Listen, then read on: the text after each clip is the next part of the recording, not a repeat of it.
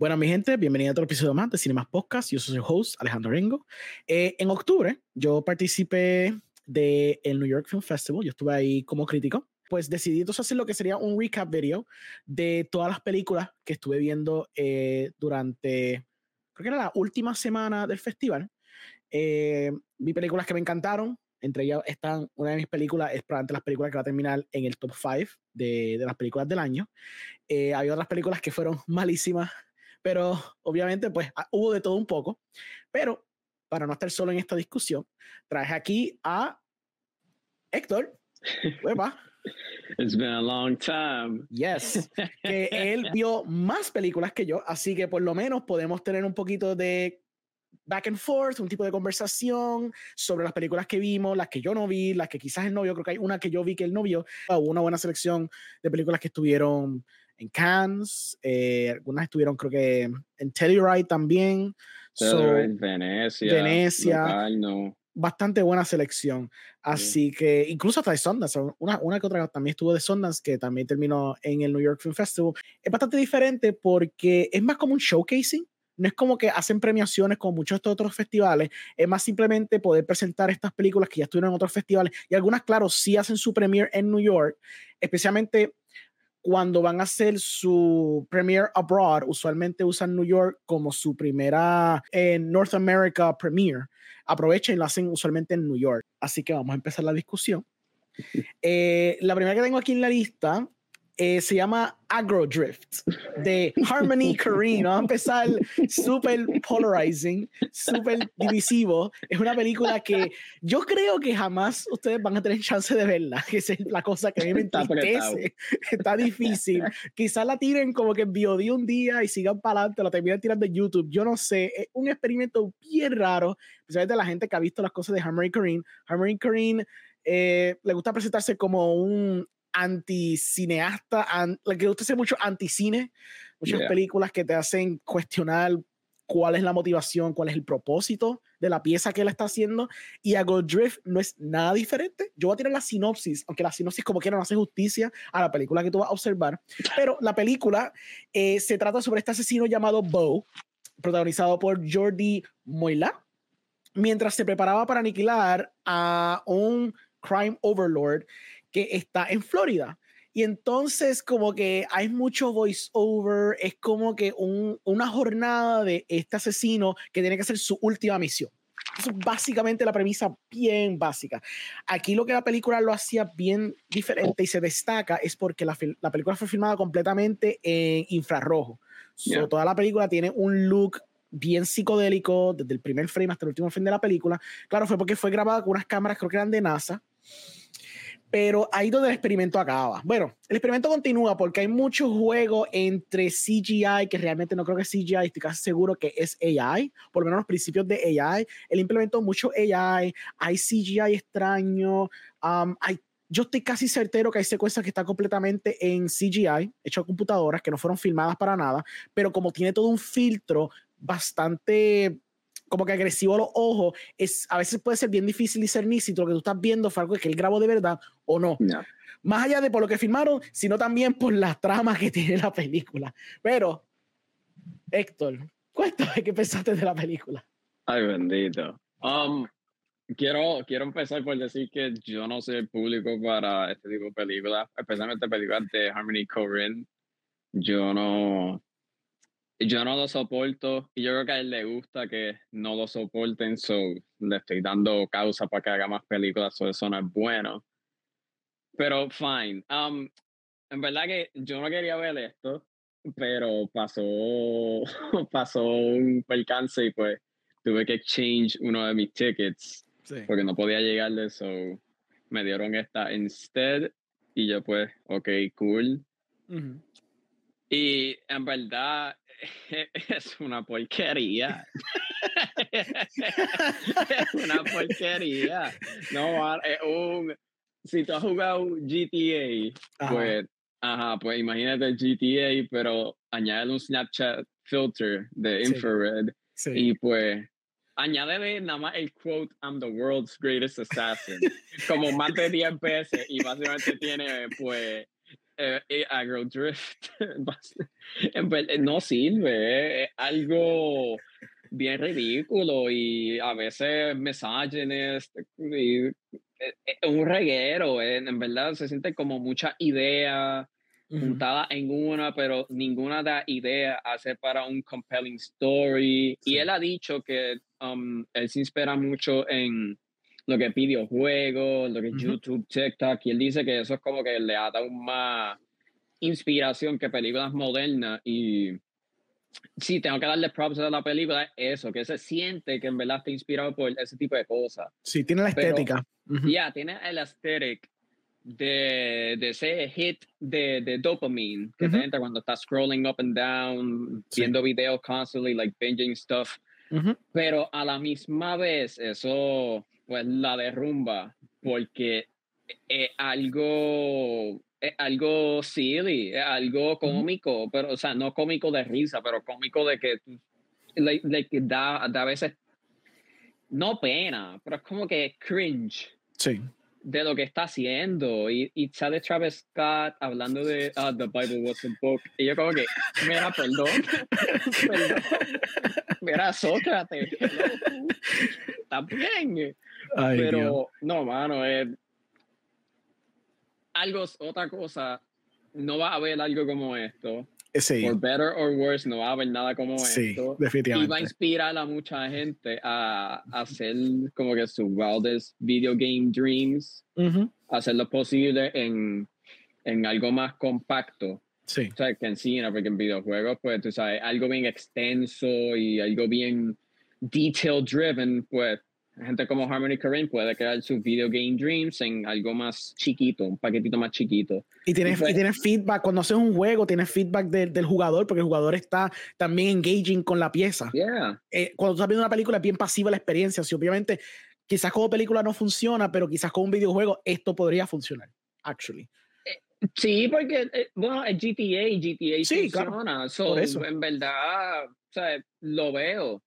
Pero y es que se siente, se siente bien video gaming, porque a veces hay shots es como bien POV, o a veces está, eh, la cámara está en una esquina, y es como si fuese un video game cutscene. O sea, también todo lo que voy a decir es for better or worse. no quiero repetirlo nuevo, pero todo es for better or worse. Claro, Pero siempre hay ocasiones que como que está en la esquina la cámara y es como si la cámara fueses tú like viendo los diálogos o viendo los shootouts o viendo todo lo que pase, cualquier cosa que pase y crea en a way un immersive experience porque te metes en ese mundo raro que de verdad no te interesa pero es tan extraño y tan out of out of the blue como que un proyecto que es concocted de una manera que no te espera.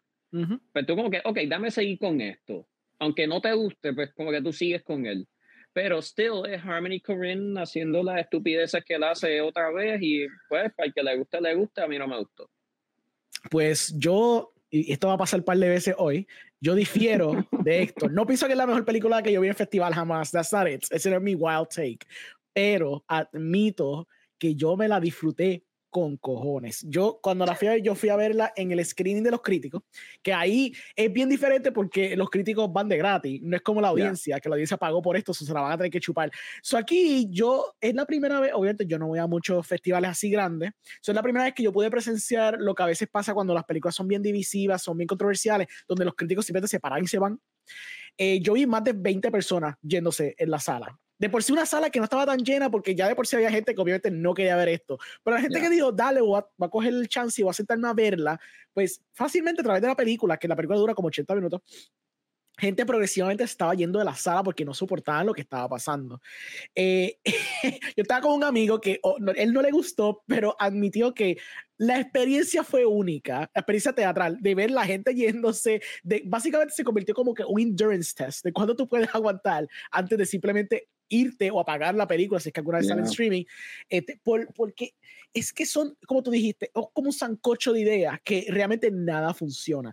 Son conceptos que en a vacuum pueden ser interesantes. Una película que está hecha toda en infrarrojo, interesante. Incluso vamos a otra película que más o menos jugó con la idea de infrarrojo y fue muchísimo más successful con eso que lo que fue esta Drift. Pero esta idea de querer hacer una película que era como un viaje de videojuego con una trama que no es trama, simplemente es como un tipo de experiencia, lo cual existen películas que simplemente son experiencias o lo que se llaman vibes, que eso está fine, eso está fine, pero tiene que haber algo para agarrarte. Entonces, llega el punto que tú estás cuestionándote si Harmony Korine hizo esto de verdad adrede porque quería probar algún punto o simplemente estuvo troleando a críticos en ¿dónde es que presentó esto originalmente? En TIFF. Ah, estaba básicamente troleando eh, en Venecia, exacto. No se sabe si estaba troleando europeos de verdad o simplemente he actually committed con hacer esta película que, again, era como un tipo de experiencia a lo que es un videojuego. Este, la película no tiene trama, la película es exactamente lo que dice la sinopsis, es de este hombre que tiene que cumplir su última misión y está toda la película diciendo I am the world's greatest assassin, irónicamente sin enseñarte por qué él es the world's greatest assassin, que por lo menos para un segue, cuando sale la película de The Killer de de David Fincher, por lo menos hay un tipo de ironía con que él decir como que yo soy bien metódico, soy bien, soy bien bueno, era matanza que da se falló. Eso es como que yo siento ironía, pero ni, esto ni eso te da, por lo menos, que por lo menos te demuestre que el tipo es increíble como asesino o horrible como un asesino, pero simplemente es todo este preparativo de que I'm the world's greatest assassin sin probarte el porqué. Eh, es como tú también dijiste, parece como un Snapchat filter, especialmente en la parte cuando hay un hay un antagonista que tiene como una máscara, creo que también el, el lead tiene esta máscara extraña que literalmente parece un Snapchat filter porque parece que está pegada en la cara, está traqueada. También hay mucho juego de AI. Es, totalmente un experimento extraño de Hammer Kareem, donde él está embracing YouTube, TikTok, todos estos new forms of eh, experimentación, viewing experiences con, con este contenido como que es rápido, digerible. La que estoy seguro que esta película si saliera algún día, va a terminar en cantito en TikTok y probablemente va a tener una mejor vida de lo que tuvo como película. Porque quizás en snippets uno dice, ¿qué demonio yo estoy viendo? Travis Scott hablando del libro, de la Biblia haciendo un libro. Es como que, wow, what the hell is this? Como que la curiosidad mórbida va a hacer que uno quiera verlo.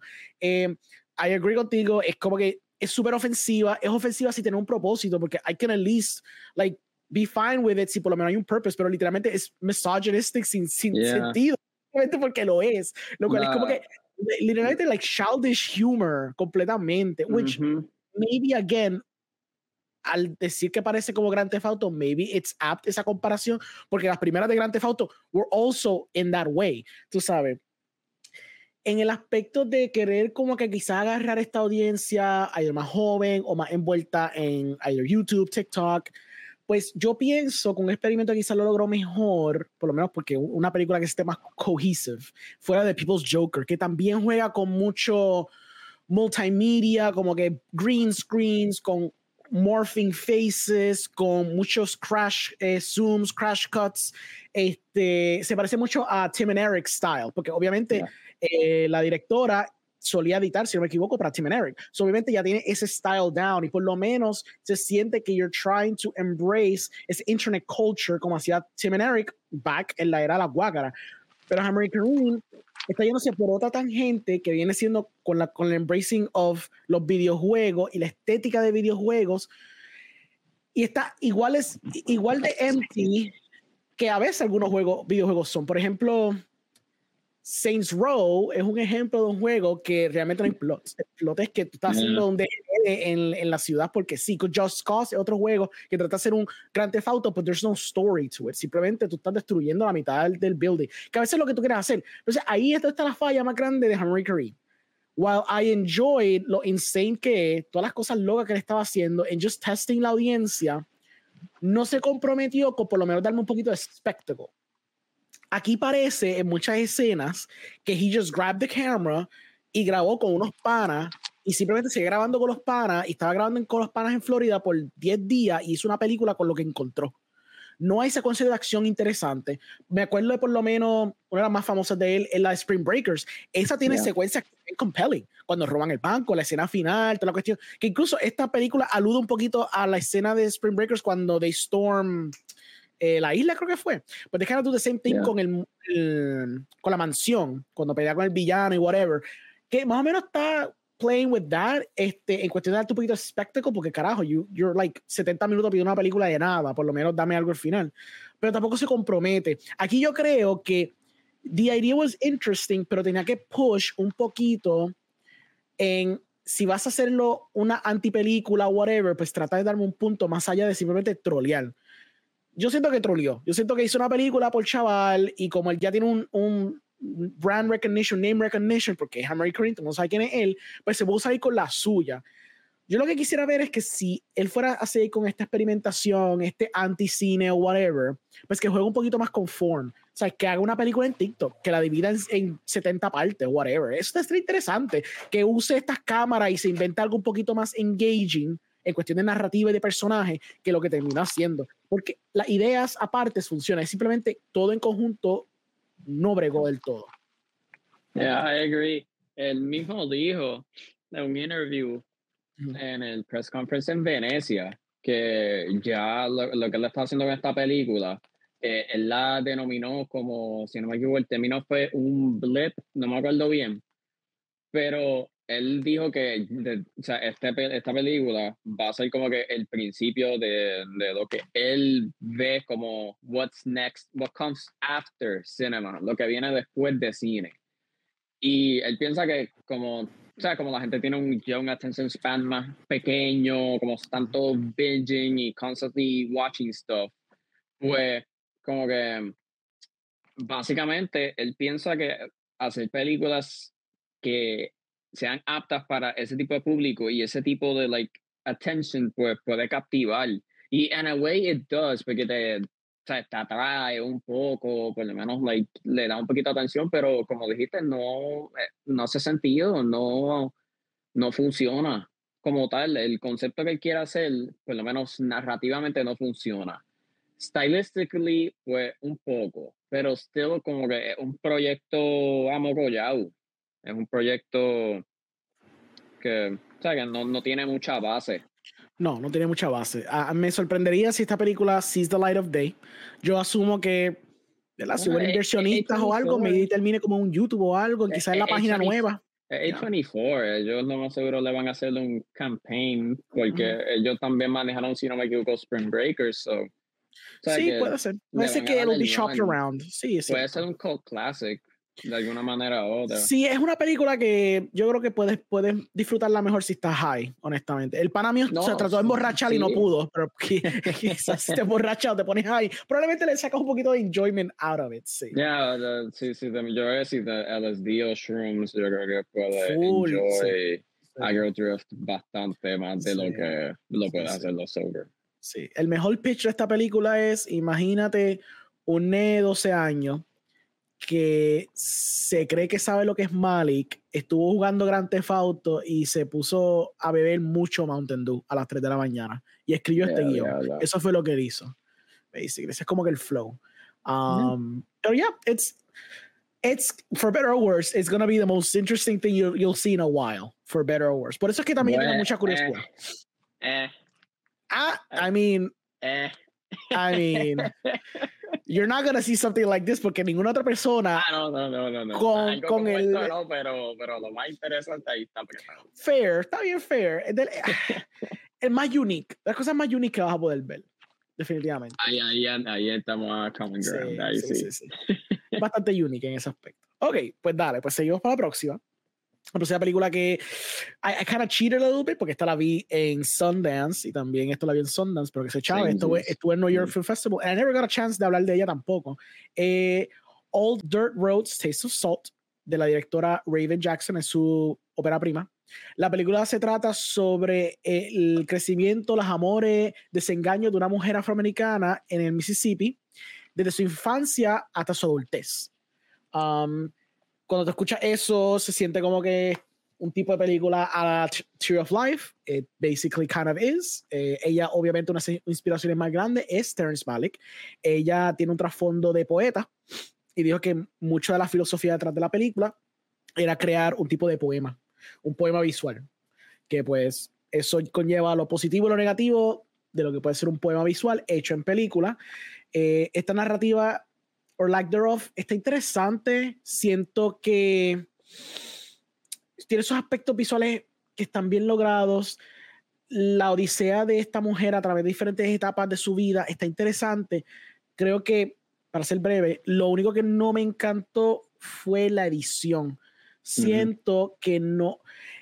habían cosas que no las puso en su momento apropiado en la jornada, porque brinca mucho en tiempo, va en el pasado, en el presente y hay que sort hasta el futuro, pero me presentabas personajes ya al final de su relación o de su punto culminante y después, media hora después, me enseñaste el principio de esos personajes entrando a la vida de ella. Y el problema es que no había un emotional investment de parte de yo como audiencia porque me está presentando un personaje ya en la parte más heartbreaking de su relación. Estoy hablando, por ejemplo, del novio. Yo primero el, la ruptura de su relación y después, mucho después, cuando veo cuando se junta por primera vez. Y yo como que, pero ¿por qué no me diste esto primero? Yo entiendo que quisiste jugar con el tiempo y está bien, está interesante, pero I wasn't emotionally invested en esta odisea y esta jornada, esta tristeza entre ellos dos, porque yo no vi los principios de esa relación, so why would I care?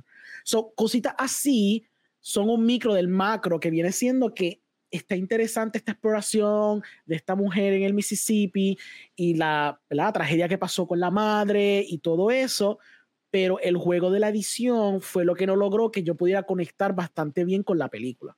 Pero, what do you think? No, eh, I, agree. Eh, yo la vi, ya lo la vimos en enero. Ya. So, ya mismo vamos para el año en que la, la vimos. So. Um, de lo que me acuerdo, porque es it has been a while y desde ese punto ya hemos visto un bonche de películas más. Um, esa era más que yo tenía como que anticipated de, de Sundance. Y me estuvo curioso que tampoco, esa película no estuvo como que shopping around otros festivales en, durante el año. No apareció en Venecia, en su, en por lo menos en off, competition, igual que en, um, en Cannes, en el Director's Fortnight o algo así. Um, o sea, eso me estuvo raro, pero por lo menos um, en New York Film Festival siempre escoge como que este, estos tipos de películas que son directorial debuts, que son por lo menos interesantes um, stylistically y por lo menos en estética también. So, es bueno que por lo menos encontré una casita con New York. Um, la película en general, tengo los. Yo como que pienso igual. La edición es la que la derrota porque, como dijiste, es un poema hecho película, pero yo entiendo que en la que ella escribió la película, como que el translation de poema a película, como que ahí se pierde. Y la encuentro no, no messy, pero por lo menos en la forma de que está estructurada, se distancia un poco ambos, la audiencia a la película y las emociones que quieren transmitir hacia like, the, person watching. Este, como que hay muchas escenas desde el principio, como que goes back and forward. Y no te pierdes, porque la narrativa es bastante simple, pero como que es tan fractured que como que se te hace un poco difícil, como que, I don't know, like, básicamente está like attached to lo que quiere decir Raven Jackson. Y, o sea, y es una pena porque la película, por lo menos visualmente, es hermosa. Tiene un montón de momentos bien lindos. Tiene escenas, like short moments, que en verdad son bastante touching. Este, hay un poquito de como Barry Jenkins, la manera en la que él, él, film, el film como que bodies touching, no bodies completo, pero como que, qué sé yo, se enfoca en la cara y como que ves los acaricios o las manos o cosas así y le queda bien brutal y es, es, algo bien impressive. Pero cuando ve el proyecto overall, pues como que, como dije, se siente muy distanciado por su poetic nature. Y pues es una lástima. Pero por lo menos yo pienso que Raven Jackson tiene tremendo talento y si se distancia un poco de lo que ella hacía normalmente, que es poesía, pues yo entiendo que pueda ser un proyecto más um, appealing, o por lo menos más intriguing para mí. Sí, yo, yo también estoy como tú, cuando yo la vi en Sundance, eh, era las películas que tenía más hyped, obviamente porque ella está apelando a algo que a mí me gusta mucho, que es las películas de Terrence Malick, y yo, yo hasta las películas de, pues, Malick ha tenido muchos proteges, especialmente muchos de los editores que él ha tenido, se han convertido filmmakers y han hecho películas que tratan de hacer imitaciones de Terrence Malick, pero nunca funcionan. Este, cuando ella estaba hablando un poquito de la filosofía de la película, y yo vi, yo leí la sinopsis, yo dije, sounds fascinating, se lo hace súper bien. Este, y tenía el vaqueo de Barry Jenkins como uno de los producers. Obviamente, yo decía como que esto está bueno de entrada, porque Barry Jenkins, ¿verdad? Para que esté decidiendo, escogiendo estos futuros filmmakers, eso es bueno, porque yo confío mucho en Barry Jenkins. Todas las películas que ha hecho me encantan. Pero si ves la película, el problema es que, exacto, hay escenas que están bien bonitas, incluso la escena final cuando están hablando sobre el agua y lo que representa el agua, y usando el agua como metáfora de todo lo que pasó, porque pues la, la madre, si me equivoco, se ahoga. So, este, tener ese, ese, ese pequeño discurso de cómo el agua limpia todo eso, fue hermoso, fue bello. Es, es momentos así están bien, bien logrados. Este, pero no sé si es porque no sabía bien cómo jugar con, con, el tiempo, no sé si sabía cuándo cortar.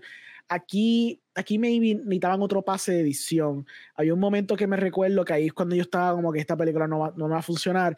Es, volviendo al ejemplo de cuando tiene la ruptura él y, la, él y el novio, ella y el novio, eh, ellos se abrazan. Y es como que este último embrace antes de irse. Y esa cosa dura como, lo conté, duró siete minutos ya, es, es, una escena bien lengthy. Y fíjate, a mí me gustó esa escena mucho. A mí, a mí esa es de mi escena favorita de la movie. Sí. Pero hay, es, dura, dura a while. Dura a while. Y, y, el problema es que no tienes el emotional attachment porque tú no sabes quién diablo es el tipo. También. Es la primera, creo que la primera o la segunda escena que, que sale con él, de que el personaje, no el actor, sino el personaje. Creo que la primera la introducción de quién es esa persona para que tengamos alguna idea, pero you, you just, you no viste una jornada con ellos. So you don't care, especialmente de ese tipo, you don't care about him. So tener esa escena no se justifica en el momento donde está, quizás, even was towards the end, donde ya tuviste toda esta odisea, but you can kind of have un poquito de... Sí, ahí, ahí, ahí, ahí, ahí agarraba. pero, claro. pero claro, cuando, o sea, sí, lo ves individual ya con esa, ya con esa idea ya en tu mente, pues ahí claro lo vas a ver de una diferente manera, pero cuando lo ves solo, aparte, no, no cliquea, no cliquea contigo emocionalmente, o sea, no hay break. Sí, sí. Pero dicho eso, los performances a mí me gustaron. Like, estaban bien hechos, eran bien quiet, bien subdued. Aquí no es una cosa super bombastic, because it doesn't need to be. Eh, entre los visuales bien hechos, me gustó la exploración de la naturaleza, los espacios que utilizaron, la casa quemándose, obviamente aludiendo a cosas de Tarkovsky. Like, all that was beautiful. Like, todo eso está bien bello. And I think Raven Jackson if she como que coge un guion un poquito más honed in y un poquito más quizás tradicional y después del tradicional y donde tú embraces porque even el approach de Malik Malik por lo menos tiene un tratamiento y después como que he throws it out the window cuando llega la edición y cuando llega al, shooting day pero por lo menos tiene algo to structure este, incluso hasta él mismo tuvo que regresar back to more of a structured form cuando él se fue demasiado loco en los últimos años. Este, sí, como maybe, Red Line. Exacto. que empezó con Eddie Brody como lead y después lo, fue el otro muchacho. Exacto. Y él descartó a George Clooney mucho la película y también pasó en The New World que le quitó varias escenas a este tipo, a Christopher Plummer creo que era. Sí, Christopher Plummer. Que claro, pues that's, those are things que tú descubres en la edición. Claro, esto es mal y que estamos hablando. Él tiene, él puede grabar lo que él quiere y todo el tiempo que quiera. Quizás ya no puede tener este lujo de hacerlo. pero, pero quizás comienza algo un poquito más estructurado. Y después de eso, en la edición, tú kind of like sí que hay ahí jugar. Ahí está quizás donde está la solución del quizás el problema que ya tiene ahora mismo. Pero dicho eso, she got to Sundance, she got este to el NIF, también tiene el apoyo de Harry Jenkins, A24. Esto es una película que estoy seguro, ahora mismo está tirando en festivales, en, festival, no, en, en, cines ahora mismo, por lo menos en un estado limitado. Este, y obviamente es una película que 24 va a empujar, anyways. Quizá, ¿verdad? Puede ser que la deje morir, puede ser que no, I don't know, porque a veces. Se va a perder porque ahora viene sí. The Iron Claw y Zone of Interest, sí, sí. y muchas de estas películas. De, de sus big hitters. Sí, sí, es verdad. Y la película que estoy seguro que tenían mucha esperanza cuando tiraron en Sundance, pero cuando el feedback fue un poquito mild, pues ahí es donde se echaron para atrás con esta película. Que tiende a pasar mucho con estudios, como que ellos abandonan películas si ven que no está corriendo bien desde entrada. Así que, pues, ¿verdad? Una película quizás se pierda, pero estoy seguro que esto, como quiera, va a ser una buena carta de presentación para futuros proyectos, que no creo que se va a quedar en nada. No, este, no, ella es bien talentosa y se nota en la manera que ella compone los scenes individualmente. Sí, sí. Pero she's, a, competent director, obviamente. Sí, pero como dijiste, necesita buscarse un guion menos centrado en poesía. Ella puede hacer poesía on screen, pero no tiene, no, like, que no puede, like, tratar de hacer que un formato se aplique a otro así ya de 100%. O sea, es como como otra película que vamos a hablar ahorita, posiblemente, um, en donde hay una directora que es playwright y hizo su película, pero que no se siente como uno de sus plays, se siente más como like its own thing.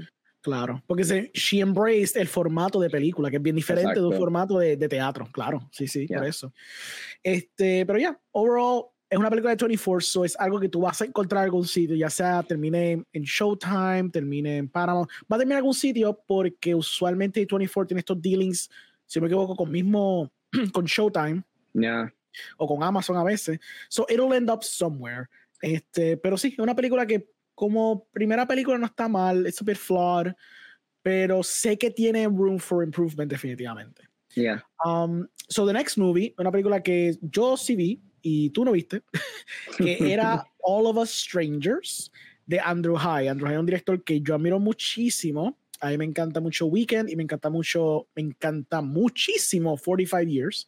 So, All of Strangers cuenta la historia de un guionista que es um, Andrew Scott, exacto, Andrew Scott, que después de un encuentro con, su vecino, que viene siendo Paul Mescal, es traído de nuevo a su casa de su infancia, donde descubre que sus padres que murieron hace mucho tiempo están vivos y tienen la misma edad de, que el día en que ellos fallecieron.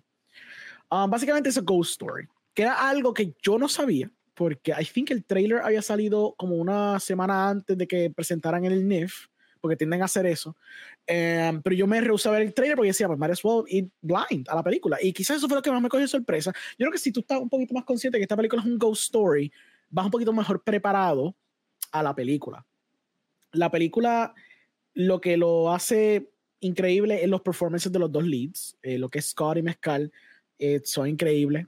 Eh, Andrew High es un director que sabe cómo approach relaciones entre dos personas, como que los nuances de, de lo que es estar con alguien, los momentos lindos, los momentos más crueles, los momentos tristes. Él sabe jugar eso excelentemente porque lo hizo, again, con sus otras dos películas que mencioné anteriormente. Um, lo que todavía quisiera yo, yo quisiera volver a verlo, porque mi único issue que tuve con la película era que el ghost story element funciona, pero no del todo. Y tuve una experiencia peculiar en el movie theater donde la gente se estaba riendo, quizás en momentos inapropiados. Fue una, una experiencia bien bizarra, que nunca haya pasado algo así. Donde sé que el momento se supone que se tome más dramático o un poquito más melancólico, pero la gente por alguna razón se estaba riendo creo que tiene que ver mucho con el principio de la película, que hay un poquito de flirting back and forth con Paul Mescal y Paul Mescal parece que pues es cuestión de film Twitter, pues él es como que un lindín y pues todo el mundo como que se con él. Este, creo que maybe eso atribuye un poco ¿verdad? la experiencia, porque mucha gente estaba probablemente viéndolo por él. Eh, y maybe that tainted un poquito la experiencia porque todo el mundo estaba como que jaja, riéndose un poquito de él, bien flirty, qué sé yo. Entonces después cuando llegan los momentos un poquito más tristes, un poquito más dramáticos, la gente ya está, está riéndose. Eso arruinó un poquito del emotional arc que está tratando de tirar la película. Y entiendo que la película a veces embraces un poquito el camp, como otra película que vamos a estar hablando, pero it is purposely muchísimo más melodramático que lo que es maybe campy.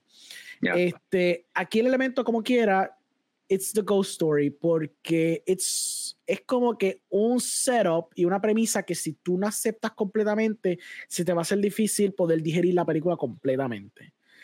Yo pude apreciar lo que quería traer a la mesa con esto, porque claramente esto es una historia que se siente bien personal de parte de Andrew High y se nota que está expresando muchas inseguridades que quizás él tenía cuando era joven externalizando, uh, externalizándolas en, en All of Us Strangers.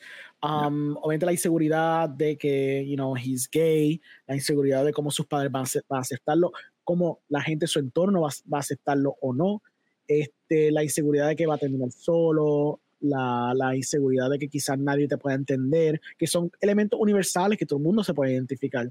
Y en ese aspecto yo creo que lo logró bien. Este aspecto que siente universal es poder tener estas conversiones quizás nunca pudiste tener con tus padres, aunque está pasando quizás en su cabeza, o it's a ghost, ¿verdad? Que eso que realmente hay algún tipo de catarsis, pero maybe not.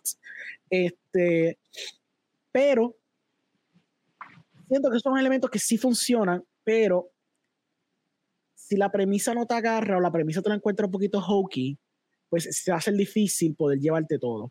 Él, es la primera película que él juega con algo que sería como medio realismo mágico, y kind of dabbled un poquito, creo que fue en Lean on Pete, que como que tiene que ver con la historia del muchacho y un caballo, que was a little fantastical at times, y por eso no me encanta tanto, y aquí he kind of embraces more, hice más un poquito de fantasía, y un poquito de misterio, um, pero creo que la película sí es sólida cuando es más grounded, cuando es más real y cuando es más auténtica el tercer acto sí fue increíble. El tercer acto me conmovió completamente. Yo escuchaba a la gente llorando alrededor de la sala completa en ese último tercer acto. so, en verdad era conmovedora. Cuando it fires on all cylinders, it really works. Y el último shot de la película es mesmerizing. De verdad, a mí me encantó mucho. Era preciosa, era hermosa y de verdad que como que it, ends with a good feeling como espectador. Um, pero siento que sí, hay, hay ciertos elementos en la película que no funcionan del todo, hay algunos momentos que son unintentionally funny, más allá de lo que la gente está riéndose, they are genuinely unintentionally funny. Y no sé si fue porque pues, no hubo alguien que le dijo, mira, bro, como que it's a little too much, maybe you're pushing it a bit too much, esta premisa. He just went along with it. Eh, it really feels como que it's very personal, it's very semi-autobiographical, este, pero maybe to a fault. Maybe este embracing de, de la fantasía quizás no funciona completamente con Andrew High, pero los performances, el sentimentality, esas escenas lindas con ellos dos, o si no, Andrew Scott con los padres, funcionan perfectamente bien. So, it's a movie que yo, I rated highly pero yo le puse un 4 de 5. I don't, I try to do ratings para forzarme a hacerlo, pero I really rated it pretty highly. Um, es una película que quiero ver again on second watch to kind of cement mi opinión de ella. Es una película que sale pronto, um, in like theaters, porque you know, es eh, Searchlight Pictures, obviamente va a ser un push. Y es una película que tiene un poquito de push porque veo que por lo menos los leads probablemente van a terminar nominados en algún sitio eventualmente. So, es una película que si te agarra la premisa and you just go on with it, tú vas a tener una experiencia bien hermosa contigo al final de la película. So, yeah. Um, tienes que No le, va, no le va a decir felicidades al director. Por felicidades, ¿por qué? Ya, pues porque um, ganó, yo creo que ganó Best Screenplay, Best Director y Best Picture en los BIFA, oh, en los BIFA. Awards. You're totally right. Sí, que eso already... también ganó. Sí, que eso already pushes un poquito la película en que pues se puede solidificar como un actual contender. Porque obviamente, pues. Puede ser, puede ser que aparezca como un. I don't know. O sea, uno de los actors puede squeeze. Bueno, el actor no sé, porque eso está bien apretado este año, pero supporting actor, maybe. Sí, o... Creo que supporting va a lograrse con Paul Screenplay. Screenplay es una posibilidad. Yo creo que realmente, again, su, su fuerte aquí va a ser los actores y maybe el guion. That's kind of it. Es como que la ejecución, again, pero el guion está sólido, pienso que está bien hecho. Um, pero sí, la película del todo no, es como que amazing. Es una película que quizás, dependiendo de cómo vaya las conversaciones, puede que se pierda un poco. Pero si, ¿verdad? El estudio, que Searchlight Pictures, tiene dos películas que van a ser las que van a empujar. Va a ser Poor Things y va a ser esta. Yeah. They're not going push anything else y se nota. Um, pero la que tiene un poquito más de agarre por lo que estoy viendo, parece ser Poor Things. So, puede que esta, at the end of the day, se quede atrás. Así que pues hay que ver cómo, ¿verdad? La conversación continúa, pero es verdad, en el BIFA ganó, puede ser que en, en Critic Circles o en algunos de esos awards que son más de películas independientes tiene un mejor shot que quizás en la cuestión de los Oscars. Ah, Pero, yeah, it's still a solid movie que deberían ver cuando salga. So, vamos para la próxima, que la próxima es The Beast. Go ahead, it's all yours. Ay, bendito. No, pues este ay bendito es bueno, este ay bendito es bueno. Um, mm. for starters, voy a empezar a decir que esta y otra que vamos a hablar later on son, de, son las dos mejores movies que yo vi en el festival. Easy, easy five stars. Easy five stars. Pero también he tenido colleagues que dijeron no. Y dijeron que es un desastre. Y dijeron que es bien oh, clunky. Y I don't know, es bien, es bien divisive y es bien divisive porque el director es Bertrand Bonello. Yeah. La cosa con Bertrand Bonello es que él empezó siendo bien self-indulgent y bien pretencioso como películas como The Pornographer y House of Tolerance que ambas a mí no me gustan. Um, son un y en verdad si a ti te gusta House of Tolerance explícame porque hay una escena con un tigre, por favor, no hace sentido. Okay. Anyways, um, después de su carrera, como que él empezó a cogerse un poco más en serio, pero still involving un poquito de indulgence en sus películas, porque pues él, o sea, él no puede quitar ese, ese trait de su persona, bien difícil. Pero se puso mejor, eh, hizo Zombie Show que me gustó mucho y Coma que salió el año pasado, eso también me gustó bastante. Y ahora con esta, él básicamente dice, tú sabes que yo voy a hacer Cloud Atlas, pero voy a añadir el elemento de AI y time travel y eh, explorar el, um, básicamente el tema de cómo tú vives si te rinden de tus emociones humanas. So, básicamente la historia se centra entre eh, dos muchachos, well, Leah Seydoux y George McKay, eh, pero en el futuro, por lo menos una parte de la movie es en el futuro. Um, en el que ella, la muchacha, va a endurar un experimento en el que le va a sacar sus human emotions, porque en ese mundo esas mismas emociones lo hacen como que weak para trabajo. Ya ese mundo es como que si tú tienes emociones, like, es bien difícil de que tú consigas un trabajo porque es menos efectivo.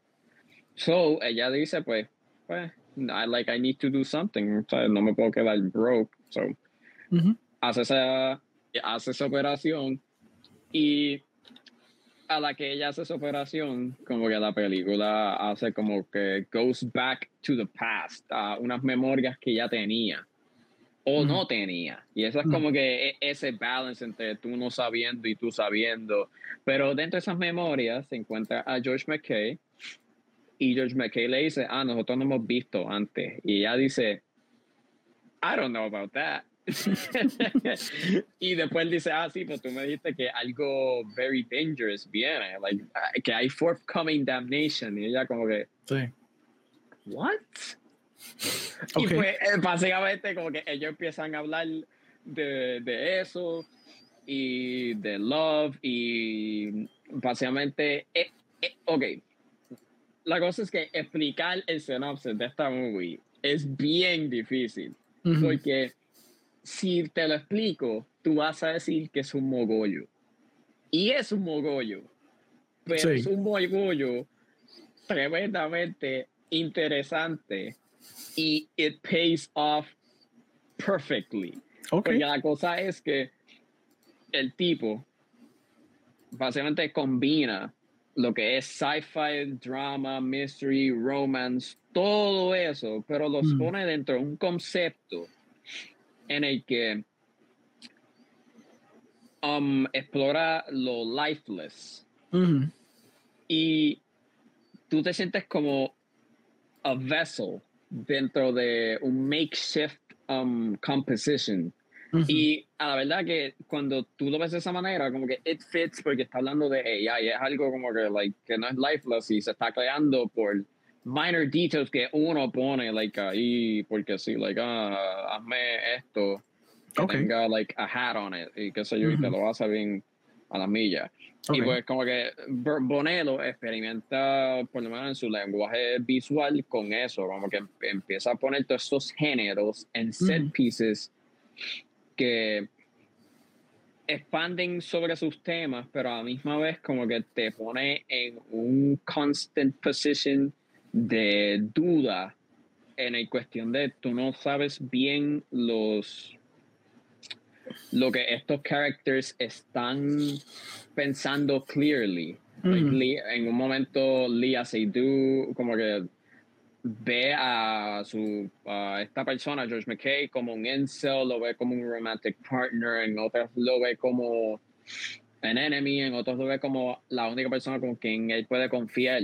Y la cosa es que en toda esa manera, aunque ella lo ve de este tipo, de, de, all of those archetypes, él, él, responde con, ah, tú nada más tienes miedo de, like, love me. Y I don't know, like, eh, eh, esto, hablar de esta película, like, it's very messy, porque la película es messy, es un morollo, pero, mano, I fucking loved it, man. Ok, está bien. Es verdad, no puedo hablar, no puedo hablar de la movie, porque, man, it, it's weird as hell. En verdad, bien rara es bien rara y es bien messy, pero mano, es que tienes que verla ya, loco, porque ponerlo, ponerlo hace, hace mogollo, pero es, mano, Jesus Christ, mano, en verdad, e, e, esta, esta es algo increíble. Like, yo no puedo hablar de la movie, en verdad. yo no puedo hablar de la movie. Yo puedo, ya yo escribí 1.300 palabras, 1.400 palabras de esa movie. Ya, y, y, y, me siento que no, no dije nada de ella. So, you know, check it out for yourselves cuando salga next year. Y pues, ajá, después de ahí me, me escribes por DM o I don't know. En ni me preguntes por la movie. ni me preguntes por la movie, nada más ve, mira Te va a dar un follow si, si, si ves la película. Eso es lo que va a pasar. No, no, tampoco así. Yo, yo, yo soy bien selectivo. Fair, fair. Está bien, está bien. Pues la próxima que tuviste también fue Fallen Leaves, que tuve la oportunidad de verla y no la vi, pero ya. Fallen Leaves, yes. Okay, de, esa, de esa, fíjate, de esa voy a hablar bien poquito, porque la cosa es que aquí Korismaki, aunque es una leyenda, él, él hace las mismas películas, like, básicamente todo el tiempo.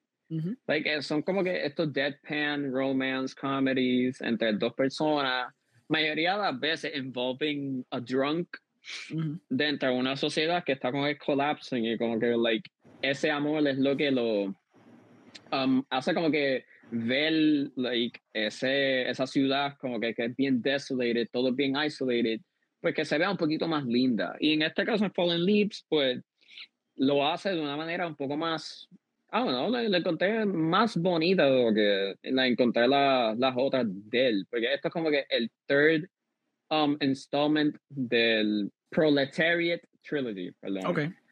Um, y pues, o sea, que la última que él hizo, si no me equivoco, fue The Match Factory, creo, creo que fue la otra. Hay otra, pero no me acuerdo cuál es ahora mismo, sí. Pero este es el third installment, que es básicamente ese mismo concepto que mencioné, pero dentro de lo industrial, dentro de like, ese aspecto de como que working a shitty job, o estar changing from one job to the next porque o pasa algo en uno hay struggles financieros, hay muchos struggles financieros y pues ellos creen que están swindling from one job to the next a buscar quién es el que le va a dar la paga para que like, they can live.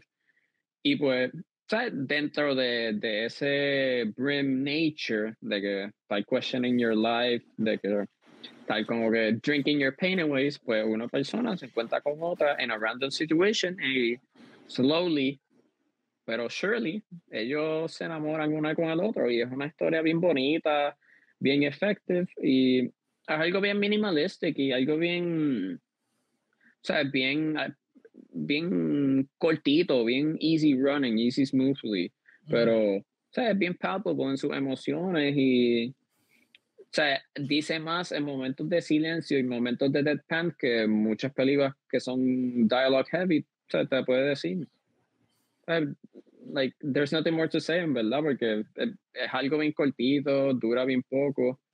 Y es lo mismo que ha hecho Kaurismäki por toda su carrera, pero es excelente.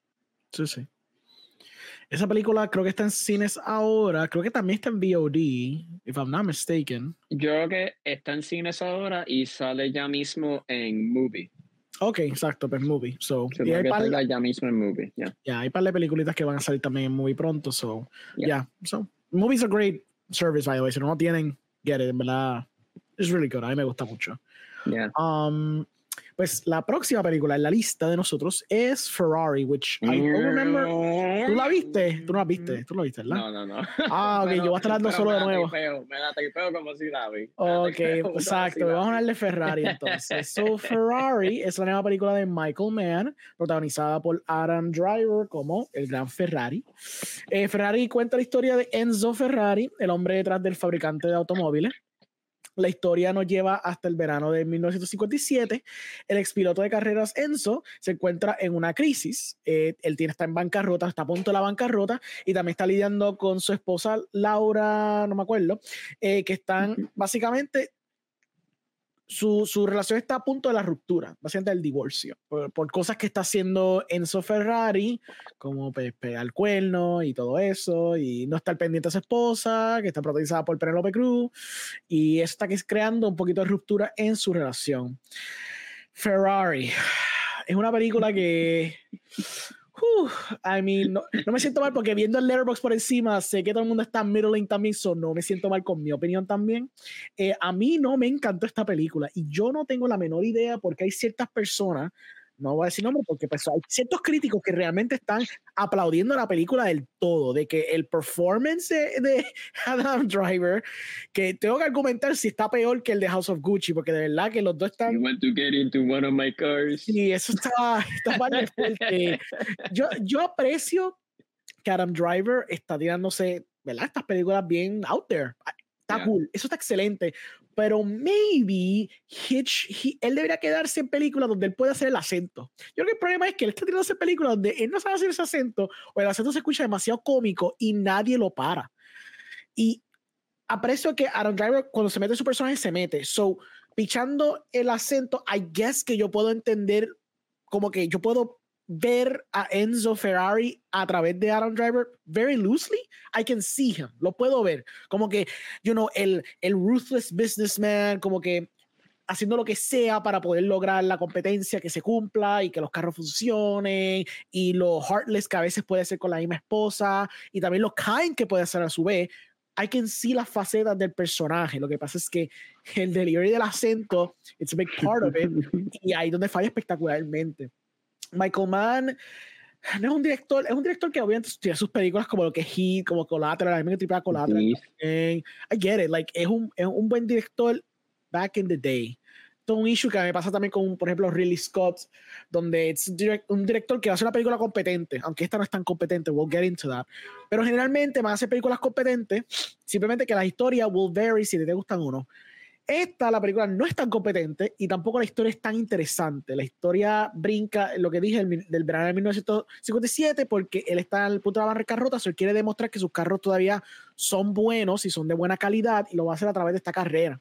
So, está entrenando sus eh, sus drivers a, la carrera con diferentes carros y que sí o que hay montajes de él preparando y estructurando cómo hacen los carros y metódicamente diciendo cómo va a ser la carrera y cómo deberían estar guiando y whatever. Pero hay ciertos elementos en la película que se sienten cheap, se sienten cheap. Like, hay CGI aquí que se ve horrible. El trailer mismo Ok, el trailer enseña, porque el trailer es lo único que tengo ahora, la película sale en diciembre, el final de diciembre, como para el 25, El 25, el 25. So, ese va a ser tu regalito de Navidad. Si te portaste mal, vas a ver Ferrari, eso es lo que tienes que hacer. Um, en el trailer te enseña uno de los choques más shocking, que es cuando el carro da una pirueta en el cielo, choca con un poste y después cae encima de la cámara. Desde el trailer se ve mal y tú pensabas, no, no, no, quizás para la película se arregla. No, yo la vi no se arregla en la película. Incluso en la película es, es como que un whiplash de emociones porque el choque se ve hokey, pero lo que pasa en el aftermath del choque es lo que realmente de las partes más chocantes que tengo durante toda la experiencia. El único momento que yo dije como que yo, pues backstory, yo vi esta película obviamente en el screening de los críticos y la vi con Josie, que es una colega de nosotros. Y los dos estamos teniendo la misma experiencia de como que esta película, we're not understanding porque hay un hype con esta película. Esta película no está funcionando. Y cuando pasa ese choque, yo, I lean into her y yo le digo algo que resulta ser exactamente lo que pasa en la película. Si yo digo como que, si yo estoy prediciendo lo que va a ser en la película de Michael Mann, claramente esta película no está funcionando para nada. Este, y realmente, tú pensarías que Michael Mann, con las secuencias de acción, que what he's known for, porque he's very good con sus secuencias de acción. Tú piensas Heat, tú piensas eh, Public Enemies, I guess, for better or worse, secuencias tan cool. Lazos de Mohicans, también secuencias de acción cool. El hecho de que estas películas tienen secuencias de carro, de automóviles, que tú dirías, ok, esta es la parte donde se van a volver. O sea, we, vinimos de un año que tuvimos eh, Ford versus, digo, Ford versus, no, pero Gran, eh, Gran Turismo. Que tú pensarías, pues mira, este Gran Turismo se ve bien video gamey, pero por lo menos they look decent las secuencias de, de carrera, pero these are worst. Y again, yo sé que hay presupuesto aquí, bueno, maybe se fueron con Adam Driver o algo, pero aquí supone que hay presupuesto. Y esa escena, que supone que sean por lo menos entretenidas, emocionantes, emotivas, whatever, no lo son, son aburridas, están bien mal hechas, están bien choppy. Y no comprendo, me vi que tengo que volver a verla o whatever, o maybe estaba hating it, pero las secuencias no son memorables para nada. Solo me acuerdo del choque y era por lo malo que se veía el choque. Hay una parte, eh, y está pasando durante la, la carrera final básicamente, eh, estamos viendo Ferrari, uno de los carros del, del Ferrari está compitiendo con I don't know, otro brand de ese tiempo, ni me acuerdo cuál era, probablemente era un Mercedes-Benz, no me acuerdo qué diablo estaba compitiendo con. El punto es que el carro está los dos así uno al lado del otro, él le da como un cantazo y el carro del oponente del Ferrari se descojona, se va por un risco y tú dices, ok, el tipo se murió, se va a explotar en mi pedazo el carro, se jorobó. Lo que prosigue es un plano amplio donde el carro de Ferrari está pasando la curva, él pasa para otro lado y entonces el carro está bajando. Se nota que hay un crash doll, uno de esos crash dummies, perdóname, un crash dummy en el carro y se nota porque se están baleando así.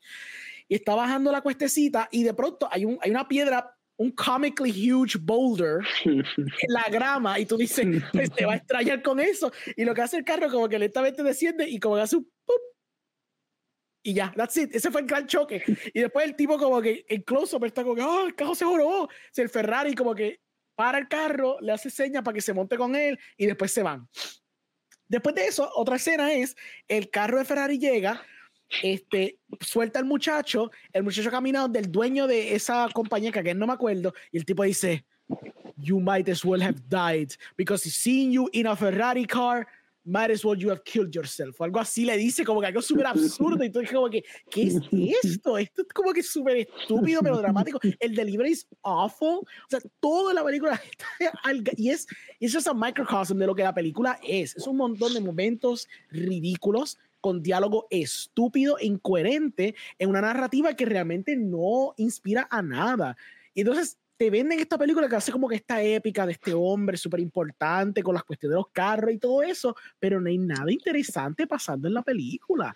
También hay un subplot que tiene que ver con la familia de él y con el hijo y whatever, que ahí por lo menos tratan de appeal al lado emocional de como que Enzio is not like a useless father, pero even then by that point en la película ya no importa, ya no importa lo que estás pensando de él, porque él no es tan interesante para cargar su propia película.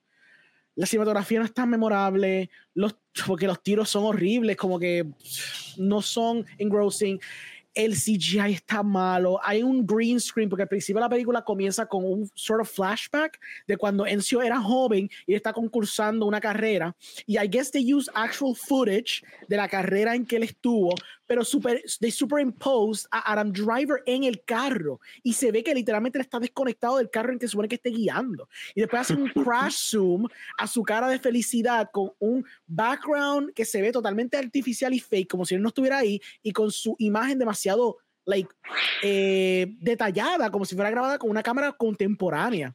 So no machean los dos footage uno con el otro. Y así es como empieza tu película. Y simplemente no funciona. Desde entrada no funciona la película. So realmente es, creo que preferí Agrodrift antes que esta película. Porque bueno, Agrodrift en su absurdismo era más entretenida que lo que fue Ferrari. Ferrari, yo simplemente nada estaba funcionando.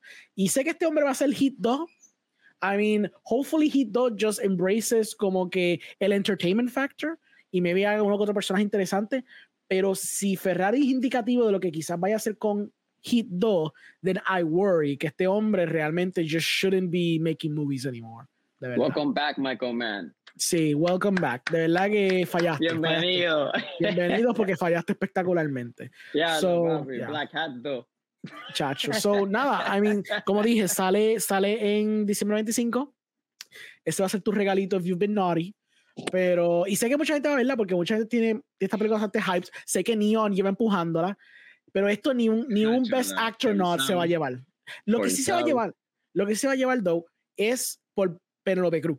Porque Penelope Cruz, eh, honestamente, es lo único que funciona en la película. And even then, it only works porque she's so over the top que it kind of works. Pero aún así, es una película que de, de, verdad va a pasar desapercibida, honestamente. No es una película que es compelling. Y sé que, por ejemplo, en Twitter corrió uno, uno, un clip de un crítico diciéndole a Adam Driver, mira, ¿por qué tus escenas look like, like bad? La, el CGI se ve malo. Y que Andrea le dice, I don't know, because fuck you. Fair, es un fair response, pero que el crítico dice cierto, like, CGI is bad, like, it's really bad. So, de verdad que véala si quieran, sé que la van a ver porque la curiosidad mórbida de Adam Driver siendo. Yo la voy a ver, yo la, yo la voy a ver. No, I know, you're gonna. Eh, par, traguitos cuando la vayas a ver, ¿ok? la va a pasar bien así. La, definitivamente. La ver, me, intriga, me intriga. Chacho, horrible.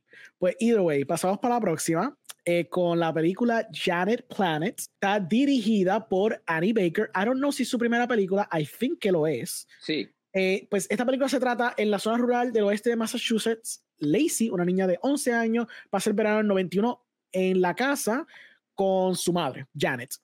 A medida que pasan los meses, eh, tres visitantes, porque la película está dividida en capítulos, orbitan su vida en el verano y ahí encuentran pequeños momentos, son como que pequeños vignettes de estas personas entrando en la vida de Janet y de Lacey. Um, ¿Qué tú pensaste de Janet Planet? Ma, a mí me encantó, a mí me encantó mucho. Um, antes, like, cuando la, ambos la vimos, empezamos a hablar y compararla con otra película de 24, como um, Eighth Grade, yo creo que fue la que mencionamos más. Sí.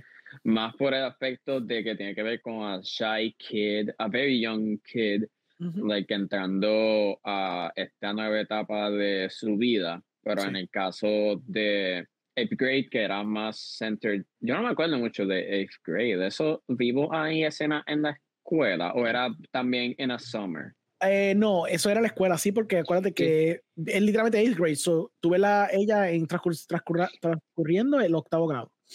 Ok, ya, es que como no he visto en, un while, pues no me acordaba bien, pero en el, ok, pues ah, ahora que voy a mi punto. Como en esa eh, como en esa parte eh, se enfoca más en la escuela, um, ya en plan se enfoca más, like, on what precedes, like, antes de que ella vaya a esa etapa, like, se enfoca más en el summer.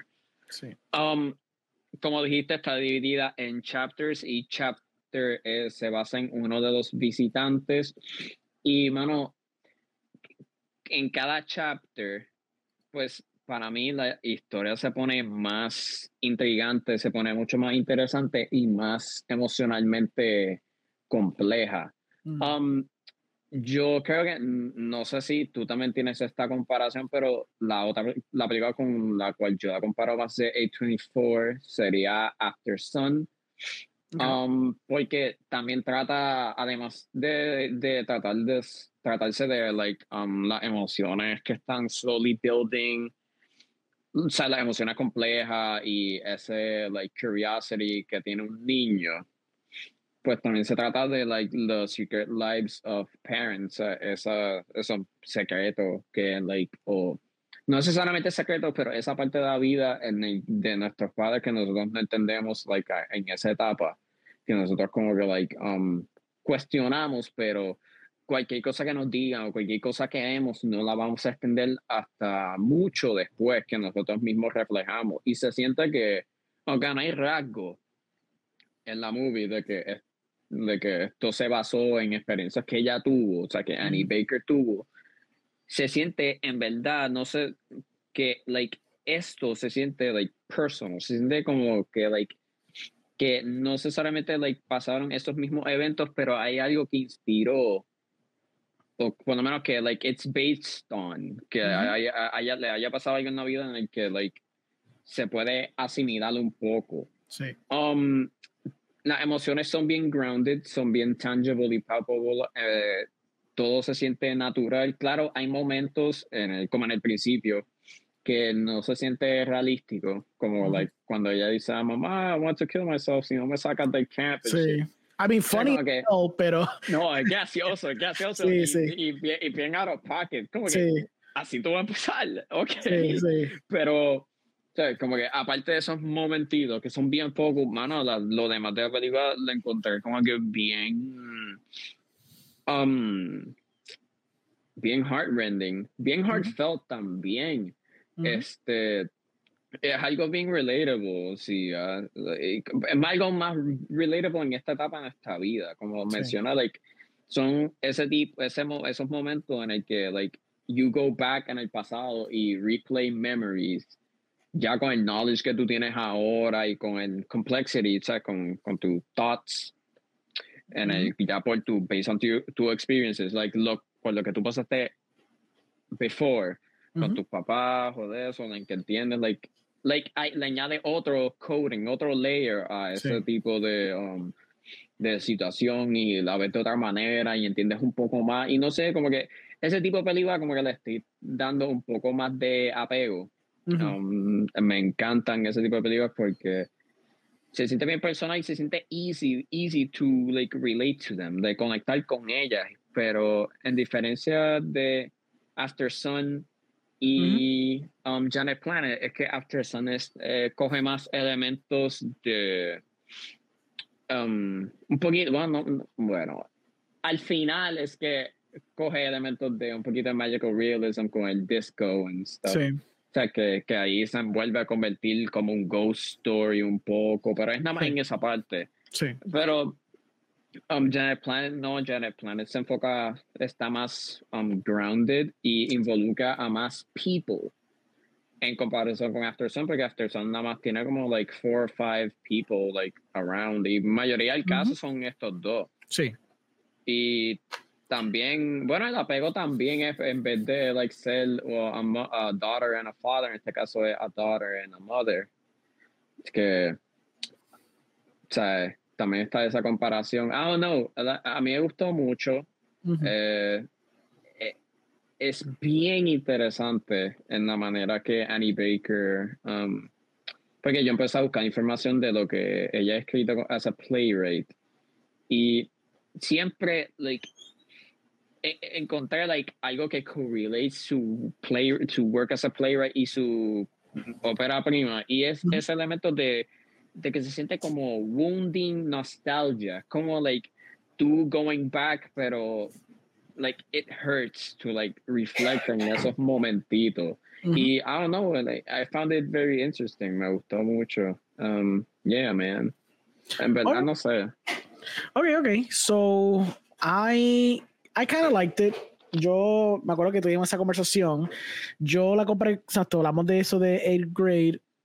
Ahora que tú mencionas After Sun, I think que es cierto, es válido porque es, es de un padre y un- una hija. Aquí sería una madre y una hija, pero lo mismo, like a, like a parent. Yeah. Este, y explorar mucho la relación extraña que tienen entre ellos, also explorando un adulto que está stunted to some degree. Yeah. Que más o menos pasa con Janet y también pasa con Paul Mescal en su película. So, en ese aspecto, yeah, it's true. I guess que lo positivo out of the way es que definitivamente Julianne Nicholson y Zoe Ziegler, especialmente Zoe Ziegler, amazing. O sea, la nena really tiene un good. futuro. La nena debería estar en más películas. Yo no sé por qué todavía no está en más películas. Bueno, esta, esta película no ha salido. So. Ahí es cuando salga, pues obviamente va a traer más cosas porque todo el mundo la va a ver. She's Yeah. really good. She's really good in su performance. Ella es bien funny, es bien carismática. She's very interesting. She feels very real. Obviamente, eh, Julianne Nicholson can do no wrong.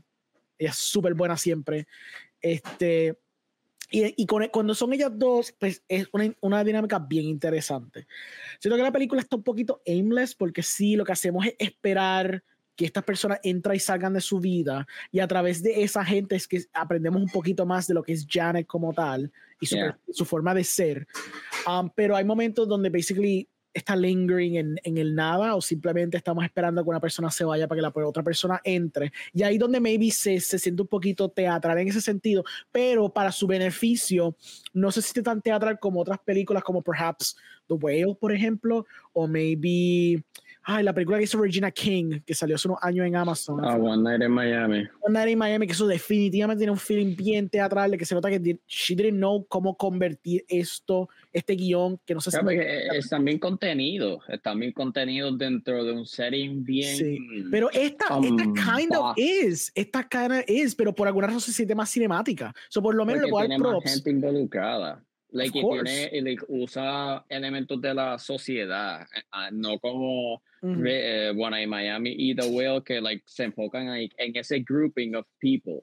En este caso, like, explora un poquito más, like, like hay más, de, hay más detailings en, en lo de la sociedad por los characters que vienen. Pero even, okay, but the problem is que even cuando, por ejemplo, The One Night in Miami, it literally seems cuando la gente está entrando y saliendo fuera de escenario. Literal, porque es como que la, la encuadre yeah. se queda. Alguien dice, ah, sí, voy a salir un rato a fumar y se van. Y es como que, ok, end of act two. Se nota, es que se nota, mano. Y después, como que la cámara mira, es como, ah, ¿verdad? Hay dos personajes aquí todavía en escenario. Vamos a ver qué están haciendo ellos. Aquí, por lo menos, se siente un poquito más cinemático. Juega más con encuadres, yeah. juega más con ángulos. Yes, true vemos más sitios, vemos más entornos, pero la manera de la película es básicamente en la casa. So, yeah. Juega bastante bien con la, con la casa de donde se siente que yo estoy viendo o sintiendo que estoy viendo una película de un playwright. Que eso es algo que muchos playwrights turn directors cometen el error de hacer. Incluso una película que me encantó mucho del año pasado en la arriba fue The Humans que The Humans yeah. se siente bien cabrón como una obra de teatro, fantásticamente hecho, pero eso se siente bien brutal como una obra de teatro, donde literalmente la gente entra y sale fuera de escenario y se siente que estamos brincando de un acto al otro, porque literalmente estamos cambiando de, de, un grupo de gente que estamos siguiendo a otro grupo de gente para continuar la historia. Aquí se siente muchísimo más cinemático en lo que está haciendo en su entorno. So, ahí le puedo dar muchos props a Annie Baker de que por lo menos se siente como una película. El, el lenguaje cinematográfico lo supo, lo supo agarrar y ejecutar bien. My only issue es la narrativa, como que la narrativa no la sentí tan interesante como tú la sentiste. Los personajes están interesantes, todos los personajes de ella, de su vida están interesantes, pero I wasn't that invested en la historia. Estaba mucho más interesado en lo que estaba haciendo Lacey que lo que estaba haciendo Janet. Y como la película es más bien cómo Lacey está viendo su madre interactuar con esta gente, pero you're kind of like forced en ver todo lo que está haciendo Janet as opposed to ser del otro lado. Estamos yeah. viendo como que Lacey sort of coming of, coming of age type of story, lo cual lo, lo, es, lo es, pero es a través de ella viendo su madre y viendo quizás los paralelismos de cómo ella se está convirtiendo lentamente en su madre. Este, que eso es un momento interesante. Pero más allá de eso, cuando esta otra gente está entrando y saliendo en su vida, yo no las encontré tan interesantes. So, en ese aspecto, pues, me quedé un poquito como que mixed con la película. Dicho eso, siento que el guion está bien sólido. Yeah. El performance está bien logrado. So, I don't know, maybe, I mean, ella es una playwright, so lo más que va a poder hacer es guiones. So, perhaps un guion un poquito más broad, un poquito más, no sé, más engrossing puede ser lo que, lo, ¿verdad? Porque está bien quiet, es bien subdued la historia. Bien sí, hasta el, hasta el, mismo sonido, el mismo eso. use of sound es bien. Sí Minim, son sonidos naturales. Sí. Son, no, no tiene... Es un soundscape realmente. Yeah. Sí. So, ese aspecto, pues sí, definitivamente. So, I want to see more de ella. Eh, también no, esto es una película de 24, so esto eventualmente va a salir probablemente el año que viene. Probablemente se va a tirar lo que pasó con, con Showing Up, que basically la dompearon en Showtime o algo. Porque, yeah. porque Showing Up también estuvo bien buena. Sí, I grew up, I grew up to it, porque me acuerdo que cuando la vi yo dije que a mí nos encantó, pero como I warmed up to it, honestamente, a darle el tiempo. It's, es un problema de A24. A24 es like broadening it up demasiado, está teniendo demasiadas películas, están haciendo mucha película ahora, está comprando mucha película, entonces como resultado no tienen un pipeline para poder tirar estas películas en un tiempo razonable.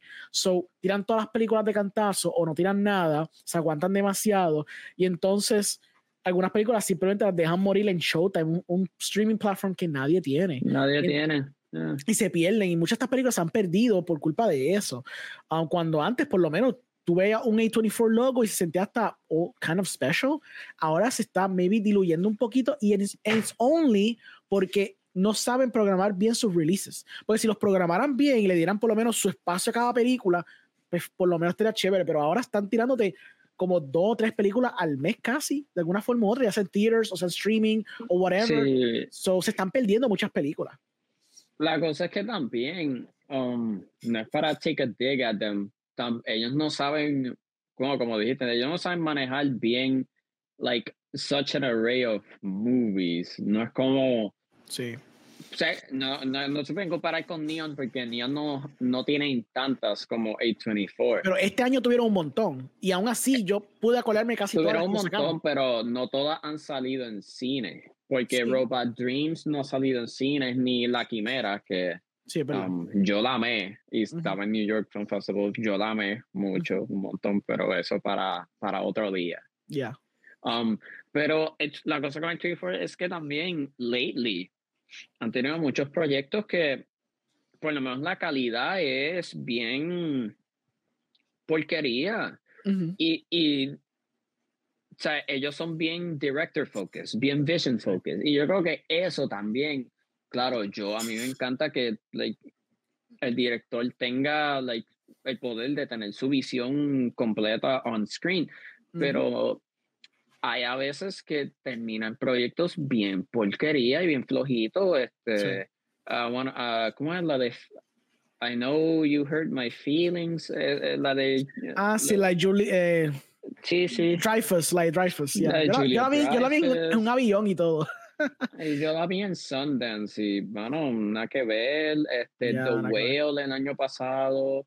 Like, han habido algunas cuantas. Bueno, pero ellos sí la empujaron bastante porque Brendan Fraser. Eso sí, bueno, la, empujaron por, porque, por Brendan Fraser y por Darren Aronofsky. O sea, que, o sea, que con ese junte tú esperas que, like, algo más valioso, pero e, eso es otra conversation, porque The Whale, The Whale es, una contradicción, porque The, Whale, Aronofsky te dice que ah, it's a good and heartfelt movie, pero tú conociendo a Darren Aronofsky, él no hace good and heartfelt movies. Él hace cosas crueles, él hace cosas bien depressing y bien mm. gloomy.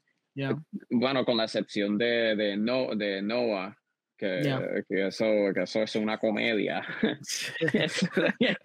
pero, pero the thing is que a mí, a mí me encanta 24 as a company, pero no me gusta cuando manejan películas y le dan dinero a directores y hacen películas buenísimas y um, exciting y después las, las tiran por ahí y nadie las ve.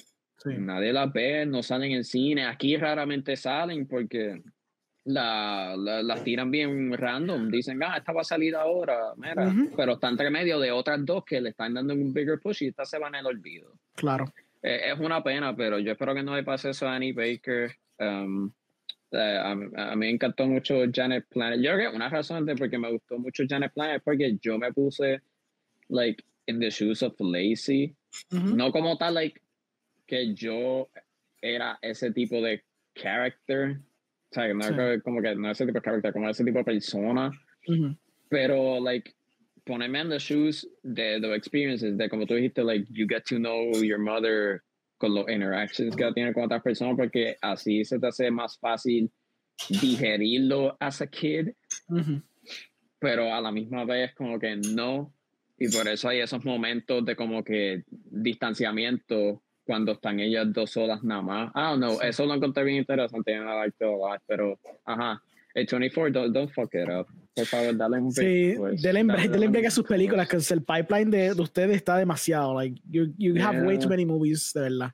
Pero ellos dijeron que ahora van a enfocarse en, en más commercial. Approaching, ya, yeah, ellos tienen la serie de, de, de, Friday the 13th que se sí. que venga pronto. So, sí, you know, let's see how it works. Vamos a ver, sí. Este, ok, so the next one is going to be a doozy because I think esta ser de las peores que, que tuviste.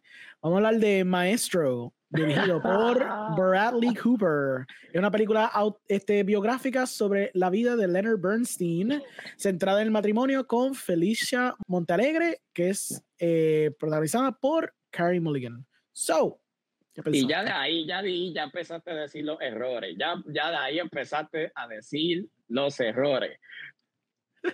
Porque, ok, Ajá. No, no es que quiero ser tan abrupt, pero la cosa es que, ¿qué hace Carrie Mulligan haciendo as a Latina woman. Like, eh, ya, ya por sí no me, no me cliquea. Porque está haciendo el acento y todo. Y hay líneas que se dedican a, like, talking about her heritage. Sí. Y, y ok, es como que, like, hace un buen performance, pero um, eh, por favor, no. Por favor, no, no se acostumbren a hacer cosas así, please. It's a little weird, toca admitirlo. Yo como que no sabían, porque no sé mucho el trasfondo de la esposa de Leonard Bernstein. So cuando como que dijeron el nombre de ella en la película, yo me quedé, wait, hmm. what? I mean, okay, está bien, let's see. Yo no pienso que estaba god awful, porque she did, she did a fine job. No, no, eh, ella hizo buen trabajo, pero like, no lo compré, nunca lo compré porque, like, ya al punto de que tú sabes que Carey Mulligan está haciendo de a Latina woman, a British woman está haciendo de Latina, como que es bien raro y no es, o sea, por lo menos no fue una falta de respeto porque ella fue respetuosa y hizo, y did a good job y por lo menos las líneas que le dieron, like, no. Sí, sí. no, fueron tan excessive ni nada y ella no overdid el accent, pero se siente weird, se siente bien, bien raro, like, e, eso, como que... Es como Adam Driver haciendo de Ferrari, same thing, ¿me entiendes? Raro, no tiene sentido. Eh, sí, es que, pero pues eso es como Russell Crowe con cualquier otro acento que no sea el de él, es como... True, yeah. sí, sí. It's weird, honestamente it's weird. So, yeah, so ¿qué pensaste entonces? Ok, ah, pues sigo, sigo, rompo. Um, Dale Ok, yo, yo he visto mucha gente, desde que, desde que salí en Venecia, yo vi mucha gente diciendo, Dios, esto está buenísimo, es a step up de A Star is Born, both him as an actor y him as a director. Y yo como que, ah, wow, coño, pues, so, hay que darle el break porque, aunque a mí no me gustó tanto A Star is Born, um, yo soy más fan de la de Judy Garland, back in the 50s. O sea, como que ahí hay elementos interesantes, ¿sabes? Y la química entre both actors de DiCaprio y Bradley Cooper es excelente. Algo que puedo decir de Bradley Cooper cuando él está en su A-game es que él puede match up con su co-leads. Co-leads, ya. Pues como que excelentemente, like very properly. Like, él, like sabe manejar y sabe subdue himself para like que ambos tengan like momentos to shine the spotlight. Pero, pero, es maestro, um, y esto mucha gente me, me, han dicho que como que es spicy take. Ok. Yo pienso que el problema de, la, de maestro, aunque tenga muchos set pieces que sean por lo menos filmado bellaquísimo. Sí. Excelente, tiene pales y claro, y los, como mencionó, los performances bien buenos hasta un cierto punto, a eso voy ya mismo. Para mí, el biopic de Maestro, el biopic de Leonard Bernstein, la cosa es que termina siendo prosaic, termina siendo bien dull y bien one-layered, ya que el enfoque de Bradley Cooper no está en Leonard Bernstein as a person como tal, o como que him, exploring him as a composer, y exploring his la, la, la, persona, o sea, exploring the relationship with the person que lo hizo ser uno de los mejores composers of all time, que es Felicia. El enfoque es, en míreme a mí. Es el enfoque es en narcissism, es en él mismo. Y para mí eso derrumba la película por completo porque cuando el enfoque no está en, su, en tu subject, cómo tú quieres que a la gente le importe, cómo tú quieres que la gente esté involved en la película, si todo lo que tú quieres es, ah, look at me, look at, como yo puedo hacer, look at how I, how I have grown. Y claro, se te puede aplaudir porque tu performance en maestro eh, eh, es es good, es good. Pero hay tantos momentos donde él está showing off que no se siente natural, se siente too fake o demasiado cinemático, hasta un cierto punto teatral en el cuestión del, del approach, que tú como que esto, esto no, no está haciendo un farce, pero está haciendo algo que, que it's so detached de lo que puede ser un honest biopic, que, o sea, que eh, no machea. um, mano, el main core, el crux de la película, que supongo que es el relationship, el amor que tiene por su esposa, termina siendo bien mundane, aunque el principio de la película a mí me gustó mucho.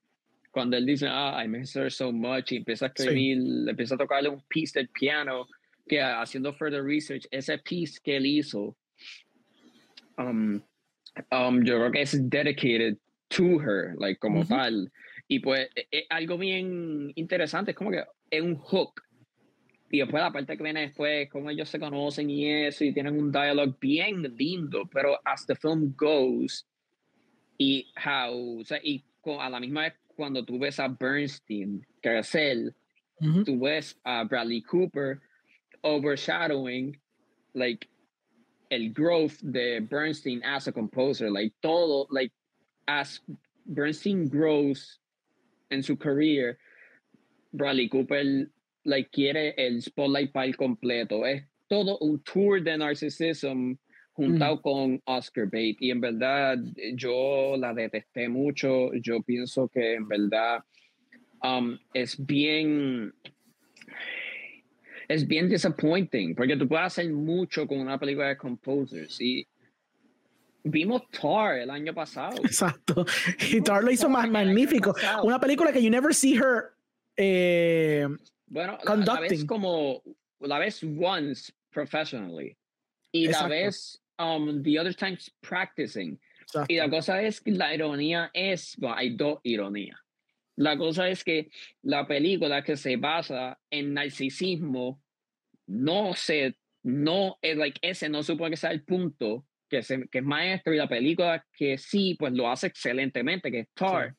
Y entonces, la otra cosa interesante es que en menos de cinco minutos, al principio de Star, te dan más propósito y te dan, like, te recopilan más lo que el maestro quiere decir, like, en five minutes. Like, Tar te lo dice ya al principio, en cinco minutos, like, los las cosas que dice Lydia Tar sobre Leonard Bernstein, sobre el amor de Bernstein a Felicia, y de la manera que composita y eso, tiene más profoundness, tiene más worth que una película entera de eso. En dos horas y media o dos horas lo que es la película. Ya. Mano, y again, yo quiero que Bradley Cooper crezca como director porque él, él, ay, en esta película enseña que él puede ser buen director, pero él no puede dejar que, que todo sea él. O sea, que no todo tiene que ser él. Yo sé que quiere ganar un Oscar, baby, pero papi, así no. pues I, I share un poquito tu sentiment. Yo fui un poquito más charitable con la película overall cuando, cuando yo vi el primer acto empezando con él, eh, ¿verdad? Hablando de, de, su esposa, tocando la pieza, después cortando al, básicamente el flashback, cuando es bien joven, que está todo en blanco y negro, y es como que, with sweeping cinematography, que te quedas como que, wow, espérate, este tipo se fue firing on all cylinders, él quiere hacer el peliculón de los peliculones, o sea, se yeah. otro chavo de Netflix y dijo, voy a votarlo haciendo, like, una super, un viaje a lo La La Land, por, por dar un ejemplo. But then ya como que a los primeros 30, 25 minutos, él dropea eso para hacer algo más conventional. Entonces, no sé si fue que, como tú bien dijiste, se perdió, se perdió Bradley Cooper, el director, y empezó Bradley Cooper, el actor. En algún momento se fue. Se fue como que este proudness, eh, como que este este viaje de querer demostrar como que, ok, yo he crecido, quiero demostrar que puedo a nivel técnico, a nivel de edición, a nivel de, de narrativa, puedo exaltar y elevarme más de lo que hice a Star is Born, pero a mitad de película se perdió todo eso por hacer algo bien conventional, bien by the numbers, bien como tú dices, Oscar Beatty, esto es bien Oscar Beatty la película bien Oscar Yo le puedo dar props a que obviamente él hizo su research. Él hizo research bastante rebuscado de Leonard Bernstein, de su familia, de su vida, y se siente, se siente hasta cierto punto que él está tratando de, por no querer opacar la esposa, pues como tú bien dijiste, pues entonces quizás se hace más una cuestión de que, pues mira, no puedo hacer un biopic standard de Leonard Bernstein, so en vez de hacer eso, voy a hacer una relación de él y ella, pero I gotta prove that I know what I'm doing como performer. It seems like he's trying to show el mundo entero de que, mira, mira, yo no soy el tipo de, de, de ay, ¿cómo era? De, de Hangover. Yo no soy este Rocket Raccoon. Yo soy un actor. Mírame cómo yo me pongo prosthetics, mira cómo yo te tiro el acento, mira cómo yo te doy como que los mannerisms, mira cómo te, te puedo tocar el piano, mira cómo I can age myself, mira cómo puedo hacer ese Warner, casi Warner, porque no es un Warner, eso es lo que me incomoda también. Que even cuando se va a comprometer entonces a través de la película en tener un style, tener una voz que se siente un poquito más unique, él como quiera falla. Un ejemplo bien preciso, y me acuerdo que lo, que mencionaba, todo el mundo me preguntaba, eso mencionaba. Hay un Warner en esta película que sale en el trailer briefly, que es cuando he's actually composing. Es la única vez que va a estar composing en toda la película. Cuando vi esa escena, yo dije, ok, este tipo se, se, se nota que practicó basically todo este tipo para esto nada más. Perfecto, ok. Está el camera work on point, la, la cámara está lentamente sweeping en toda la orquesta y viendo a él composing y todo, y la cámara se acerca, le da una voltereta, hace toda la pirueta, toda la vaina, y tú estás viendo a él como que engage, como que honing in a Leonard Bernstein. Y for a brief moment, por alguna extraña razón, y viendo que esto es un Warner y se nota porque esto tiene un crane y todo, el movimiento de cámara es bien preciso, tiene la necesidad de cortar a B-roll de los otros compositores I guess, to establish dónde están o establecer que hay un montón de composers ahí y después cortar al Warner.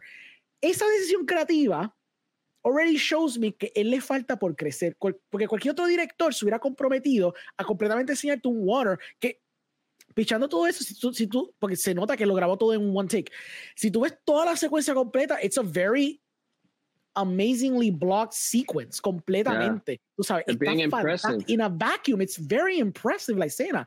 Pero el hecho que tomó la decisión directorial de tener que cortar a B-roll y después cortar de nuevo la misma secuencia shows me que había algo aquí donde él no quería de, maybe maybe he was afraid maybe no tenía como que qué sé yo I don't know something happened with him as a director que fue opacado por him as a performer y hay momentos que funcionan, hay momentos que están interesantes de él, pero el subject matter de por sí, it's a little bit of a hard sell, porque perhaps mucha gente va a querer ver la historia de uno de los mejores compositores ever, ¿me entiendes?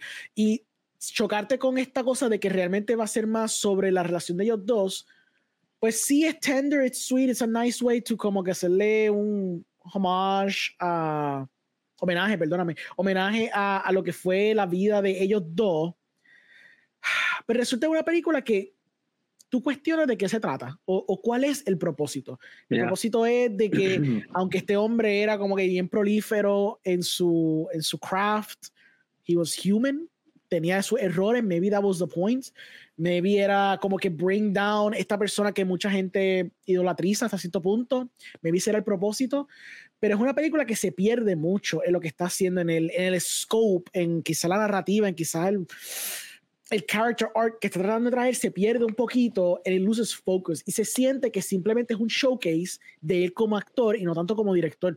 Un director que me recuerdo que I think que los producers estaban ahí en, en el NIF y estaban hablando de la película porque Bradley Cooper no, personalmente no podía promoverlo porque era un actor, estaba el SAG Strike. Solo los producers estaban hablando de una historia de cómo él básicamente cuando estaba haciendo A Star is Born, él habló con Spielberg, porque Spielberg, estaba originalmente haciendo la película de Leonard Bernstein y una vez él, lo trajo al set un día mientras estaba dando, ¿verdad? Un, un día de, del set de A Star is Born y Spielberg lo cogió por el hombro después que lo vio un rato dirigiendo dijo, tú vas a hacer la película y se fue. Y me hizo poner un montón de presión a alguien, ¿me entiendes? Porque brincar de A Star is Born a esto, it's a huge step. Este, especialmente cuando tienes Netflix Money, cuando tienes a Scorsese, a Spielberg detrás de ti para, para, esta película. Like, mucha gente está mirándola a él para ver qué es lo que va a hacer próximamente. Y sí, la película es competente porque se hizo, ¿me entiendes? Una película que está bien hecha, bien grabada, whatever. Simplemente es que la voz se siente al principio bien brutal, se siente que él está tirando para algo un poquito más elevado, un poquito más único. Claro, Oscar Beatty sobre todo, pero por lo menos se siente que es algo que se siente que tú puedes decir, es una película dirigida por Bradley Cooper. Todavía no me siento que he visto una película dirigida por Bradley Cooper. Lo más que sentí fue en A Star is Born. Esa me sentí por, por la crudo que es, por lo bastante grounded que se siente. se siente más una película que yo puedo point to y decir, fíjate, I can see the inklings del director Bradley Cooper en esta película. En esta, I see him tratando de imitar gente que él admira mucho, pero then by the end of the day no comprometiéndose a usar eso como base para hacer algo más. Y se queda. Ya, yeah. porque hasta el mismo, el mismo look, el mismo aesthetic de la movie es, es más como que de, o sea, ya tiene el encuadre, el frame, o sea, esto, el mismo look per se, like, es más bien old schooly, pero sí. ese old schooly Oscary. Exacto. Y pues, como si fuera de The Artist, ¿te acuerdas The Artist? Una cosa así. Un feeling así. Sí, pero por lo menos The Artist, I don't know, The Artist por lo menos tiene algo más. No, no, sure. Claro, claro. La, la, cosa con esta es que, de nuevo, el enfoque, la diferencia con A Star is Born, el enfoque es él. Él, uh -huh. él es mi, mi, mi por toda la película. Uh -huh. Y eso hace que él no tenga break para, o por lo menos no tenga tiempo para añadirle más um, tiempo para build up la relación entre Bernstein y Felicia. Que yeah. eso tiene que ser el crux, porque la cosa es que si haces la película sobre um, Bernstein nada más de cómo él creció de un um, o sea, de, de cómo él creció como hace composer y terminó siendo uno de los mejores of all time uh -huh. va a ser bien aburrido y bien monótono porque o sea, no hay esos complex character dynamics que pueden fluir en, qué sé yo, a love story o al principio como menciona que cuando dice ah, I miss her so much, eh, eh, eh, tira un poco de glimpse a Ghost Story, porque el, toda la película es básicamente él reflecting Exacto. en todo lo que él hizo, todo lo que no hizo, todo lo que dijo y todo lo que no dijo. Uh -huh. Pues, I don't know. Um, como tú dijiste, él todavía no tiene un signature, como que directorial style. Uh -huh. En ninguna de las dos películas eh, él ha enseñado como que, like, eh, cuál es el Bradley Cooper look, cuál es el Bradley Cooper technique. Eh, sí. Todo se siente bien emulado de otros directores. Y sí. yo creo que en esta se sintió como que un poquito, como tú viste, como que con más pressure para uh -huh. poder, like, des, like, para poder decir, ah, me dieron este role a mí para hacer esto. Like fue Spielberg y fue Scorsese y que... Que son de los grandes, ¿verdad? Sí, que, che, que ahí pues tengo mucho pressure de por lo menos impress them. Uh -huh. Y pues y yo creo que se quiso impresionar too much al punto de que su película pues terminó como que bien substanceless uh -huh. y bien, qué sé yo, mundane. Ya. Yeah. Sí, hay, hay, again, hay secuencias que están impressive, hay momentos yeah, que funcionan. El, el, opera shot estuvo, estuvo buenísimo. Sí, buenísimo, buenísimo, buenísimo. Pero, buenísimo. Pues, sí, pero son momentos, son momentos. Um, yeah. Es una película que sé que la gente va a ver porque primero va a estar en Netflix. Y, y segundo, todo el mundo está hablando de ella por, exacto. Por es una película que va a, tener, va a estar en la conversación para los Oscars y que, que especialmente su performance. Ahora no si la película como tal puede ser que también caiga en la conversación.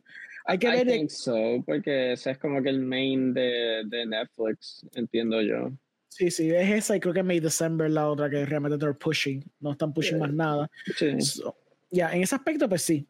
Este, una película que va a estar push, heavily push para el Oscar season, pero no es como que la más sólida que Netflix ha tirado, ¿verdad? Entre todas las que han tirado en estos últimos años. Realmente. No, no, no, es de las más, por lo menos de Oscars es de las más floja. Uh -huh. Es una, para mí, fue, o sea, ya yo dije con Agro Drift, pero fue también una porquería. Uh -huh. Se siente bien chapuceado. Uh -huh. Y, o sea, hubo mucho, como te digo, había mucha promesa, pero, eh, uh -huh. habían, pero él no puede keep todas esas promesas, él no puede cumplirlas todas. Eh, so, tenía un heavy task y para mí no, no estuvo up to the plate. Sí, de verdad que sí. Um, como quiera, I, I know que probablemente everyone's gonna check it out como quiera por la curiosidad.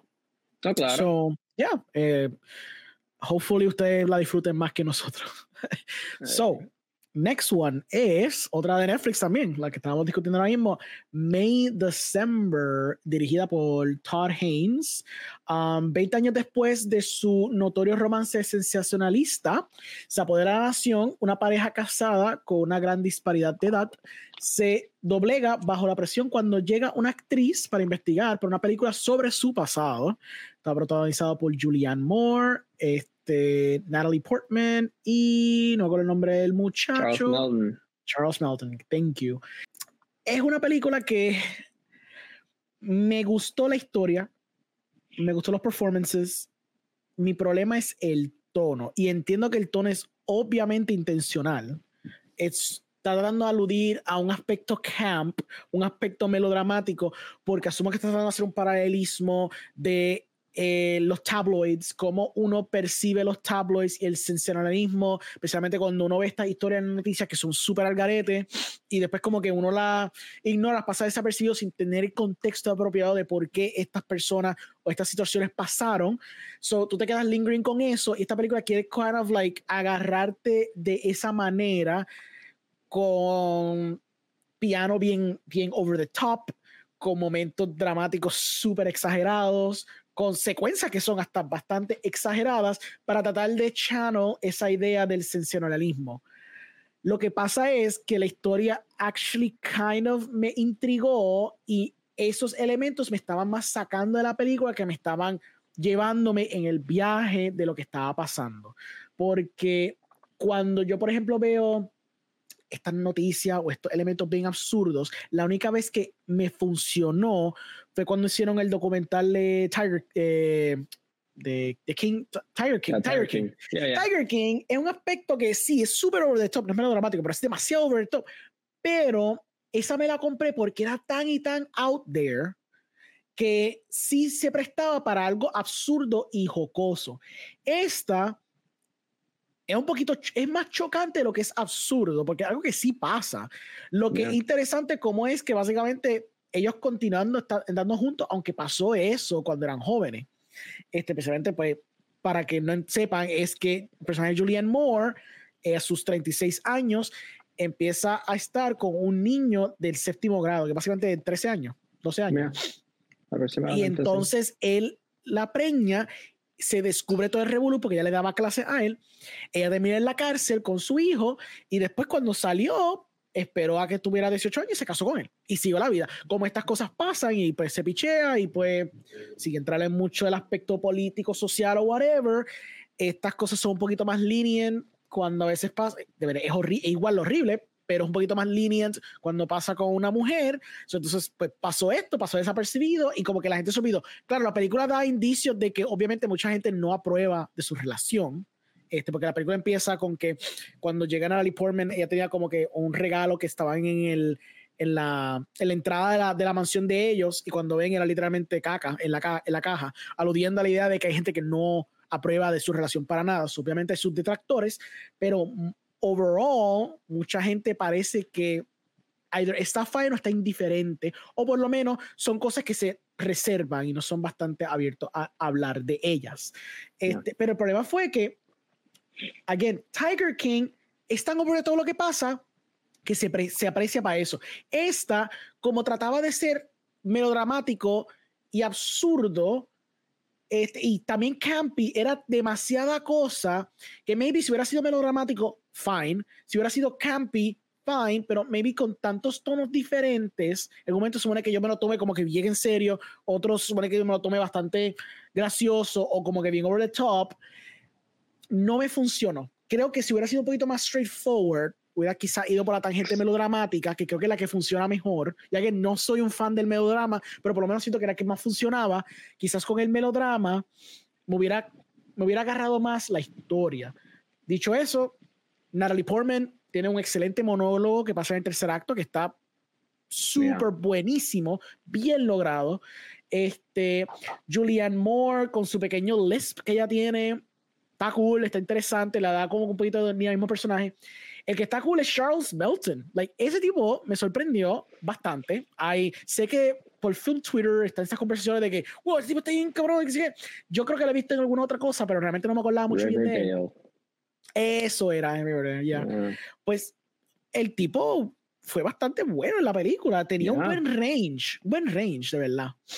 Bueno, uno, yo amo a Todd Haynes, a mí me gusta mucho Todd Haynes. Um, desde el documental que él hizo a couple years, well, no a couple years ago, two years ago, el de Underground me encantó. Que si Carol, Safe, yo amo Safe, este, la película que él hizo, Velvet Goldmine, que es como si fuese explorando la vida de David Bowie, yo, yo, amo a Todd Haynes. Pues lo más interesante de Todd Haynes es que en las películas que por lo menos son más well received, que son um, Far From Heaven y Carol, son como Douglas Sirk-like um, melodramas. Y tú piensas que mi December va a ser otra. Y en a way it is, pero la cosa es que combina elementos un poquito más campy, un poquito más como dice tabloid y telenovela, pues como que lo junta en un experimento como que bien, bien raro, pero bien intriguing para mí, porque la razón en el que él mezcla camp con melodrama es porque él quiere mezclar la ironía con como que una sinceridad como que heartfelt en el character de um, Natalie Portman porque claro ella tiene que estar like researching um, the sabes como que eh, la cosa es que ella va a estar playing uh, el character de Julian Moore en a movie so ella tiene que ir a donde ella a research like her life her like decisions y es como que tratar de explore psychologically a una figura que es, que es bien difícil de entender. Y la película nunca te da como que, like, all of the answers que tú quieres. Y nunca pone su pie como tal en, en el stance de, de lo de las acciones y repercussions and stuff. Porque eh, no, no, ese no es el enfoque como tal. El enfoque es más como que, like, e, esa o sea, como mencioné, la ironía mezclado con sincerity, como que qué es justo y qué no es justo, y también añadiendo con el carácter de Natalie Portman, como que like, esa moralidad cruel de Hollywood, que like, no tienen como que boundaries cuando se van a este tipo de, de escándalos y cosas así. Y, a la, y también con el carácter Charles Melton, pues explora como que eso de cómo se debe sentir una persona que básicamente fue ripped out of his youth. Like, no, no tuvo juventud porque fue de, like, doing his stuff a, a, ya ser un adulto básicamente en a couple of years. O sea, como que no, no duró nada. El, o sea, hay escenas, cuando tú ves las escenas de él con su hijo, él se ve como un hijo. esa es la cosa. Eso es lo que fue interesante, esa dinámica. Eso me encantó. Eh, es, como que.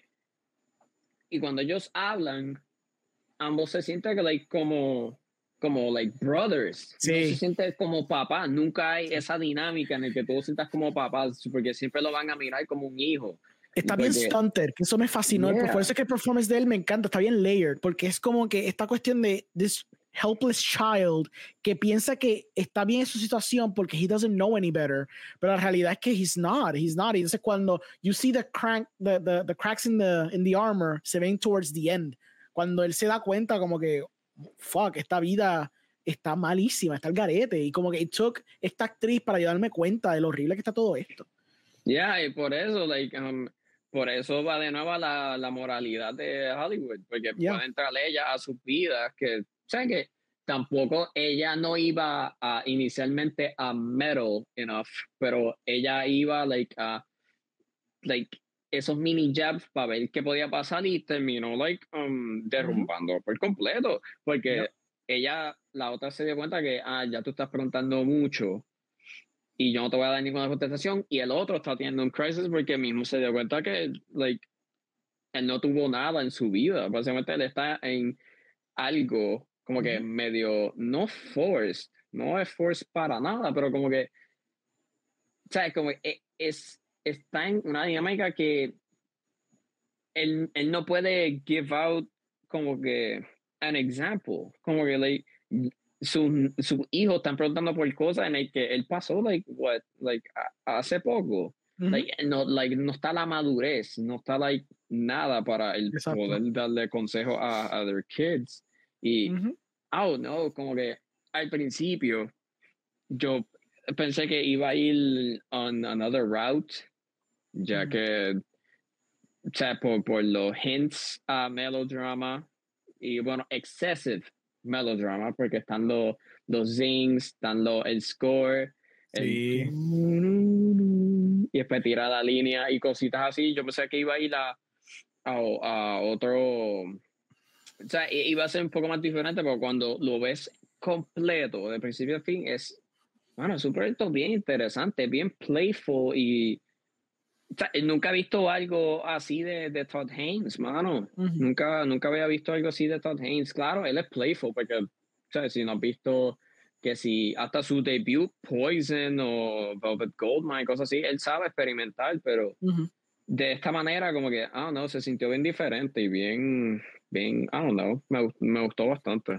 No, la historia era lo que me tenía captivated, como que esta investigación de parte de la actriz, Natalie Portman, descubriendo por qué Julianne Moore hizo lo que hizo, ¿verdad? Eso es lo que estuvo súper interesante, esta exploración de esta relación que horrible, los ojos de todo el mundo, este, pero nadie se puso a analizar el por qué, por qué pasó todo esto. Y me gusta porque Towards the End te da un hint de que Julian Moore, y es ambiguo enough, donde te da la idea de que tú puedes como audiencia pensar que Julian Moore siempre estuvo consciente de lo que estaba haciendo o no estaba consciente de lo que estaba haciendo. Y lo puedes tomar de una o de la otra claro, quizá la película te da, ¿verdad? Con el musical score y todo eso y con el tipo de tiro que hace, te da a entender que ella está un poquito consciente de lo que está, bastante consciente de lo que está haciendo. Y el final, el último tiro, cuando entonces vemos a Natalie Portman tratando de verse en ese personaje, eh, ver cómo sigue haciendo takes, siguiendo takes y entonces ella dice como que no, no, no, déjame hacer otro porque siento que ahora estoy llegando a algo real. Y esta cosa se siente hasta perversa hasta cierto punto de cómo ella quiere básicamente channel ese tipo de energía, ese tipo de circunstancia, porque pues she feels que es lo mejor que va a poder hacer, porque el monólogo cuando lo estaba leyendo se sintió tan invested en lo que leyó, que estoy seguro que tuvo este momento de catarsis donde dijo como que este es el rol, como que ella está pensando como, como, como artista, este es el rol que me va a llevar, ¿me entiendes? Y entonces se nota en ese monólogo y en esa escena final. Ya, y ese elemento perverso se siente, claro, en el, no solamente en el topic, en los temas, pero también en la escena cuando ella está looking en los roles de su, de su co-lead, de quién, quién va a ser su co-lead, ah, esta persona no es sexy enough. Un 13-year-old not sexy enough. Insane, pero sí. Yeah, algo bien cruel, pero es algo que, like, we are sure enough de que pasa. De que pasa, claro que sí. Y, interesante, y Natalie por hizo algo bien, bien, cool y también con Todd Haynes, obviamente, que sutilmente de la película, ella cada vez está pareciendo más a Julianne Moore. Ya, por el pelo. Exacto, el foreshadowing y el pelo también. Yo, yo me di cuenta, yo dije como que, obviamente la película es intelligent enough, lo cual lo fue, obviamente ella lentamente se va a estar transformando en ella sutilmente sin darnos cuenta. Y empezó con el pelo, ella empezó con una pollina y terminó con el, con el, con el corte del pelo. Ella está tratando de, imitar el lisp de vez en Hasta cuando. las mismas poses, like, algo bien poco, like en las manos, como ella pone las manos, que si, se arregla un poco, estaba un poco más para arriba, cosas así. Ese elemento de shadowing le añade layers a los performances de, la, de las dos, de Julia Moore y Portman, mano. Son performances dos mejores del año, en verdad. Es algo. Es algo que, like, si no te das cuenta de esas cosas, como que se te puede ir un poco. Aunque, o sea, tiene las escenas grandes, como mencionaste el monólogo, o esos como que scenes que son emotionally demanding. Pero, mano, esos detalles son el key de, de los performances de las dos. Sí. Eso sí, eso es muy cierto. Um, so yeah, ahora ya salió en Netflix, so pueden darle el watch. Um, it's gonna be una película que va a estar en conversaciones, obviamente, por, at the very least por los performances de ella.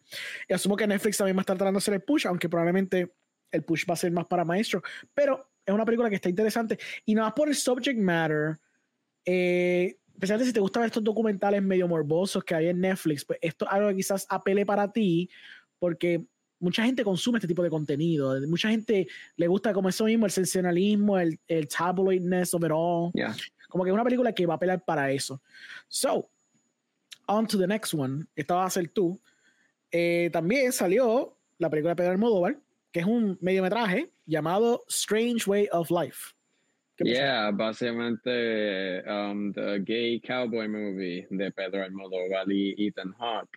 Cool. Um, es verdad, ok, de por sí, es un corto de, de Almodóvar, es su segundo corto en, en inglés, por lo menos las partes de Ethan Hawke y Pedro Almodóvar son en inglés, como se, se, puede contar como su second English project. Sí. Um, y viene de un array of projects en el que, bueno, tú no agree conmigo en esto, pero en el que yo pienso que tú ves a un Almodóvar más maduro, Mm. um, con películas como um, Julieta, Julieta creo que sí, se llama Julieta, Julieta, um, que si Pen and Glory, que si The Mm. Human Voice y Parallel Mothers.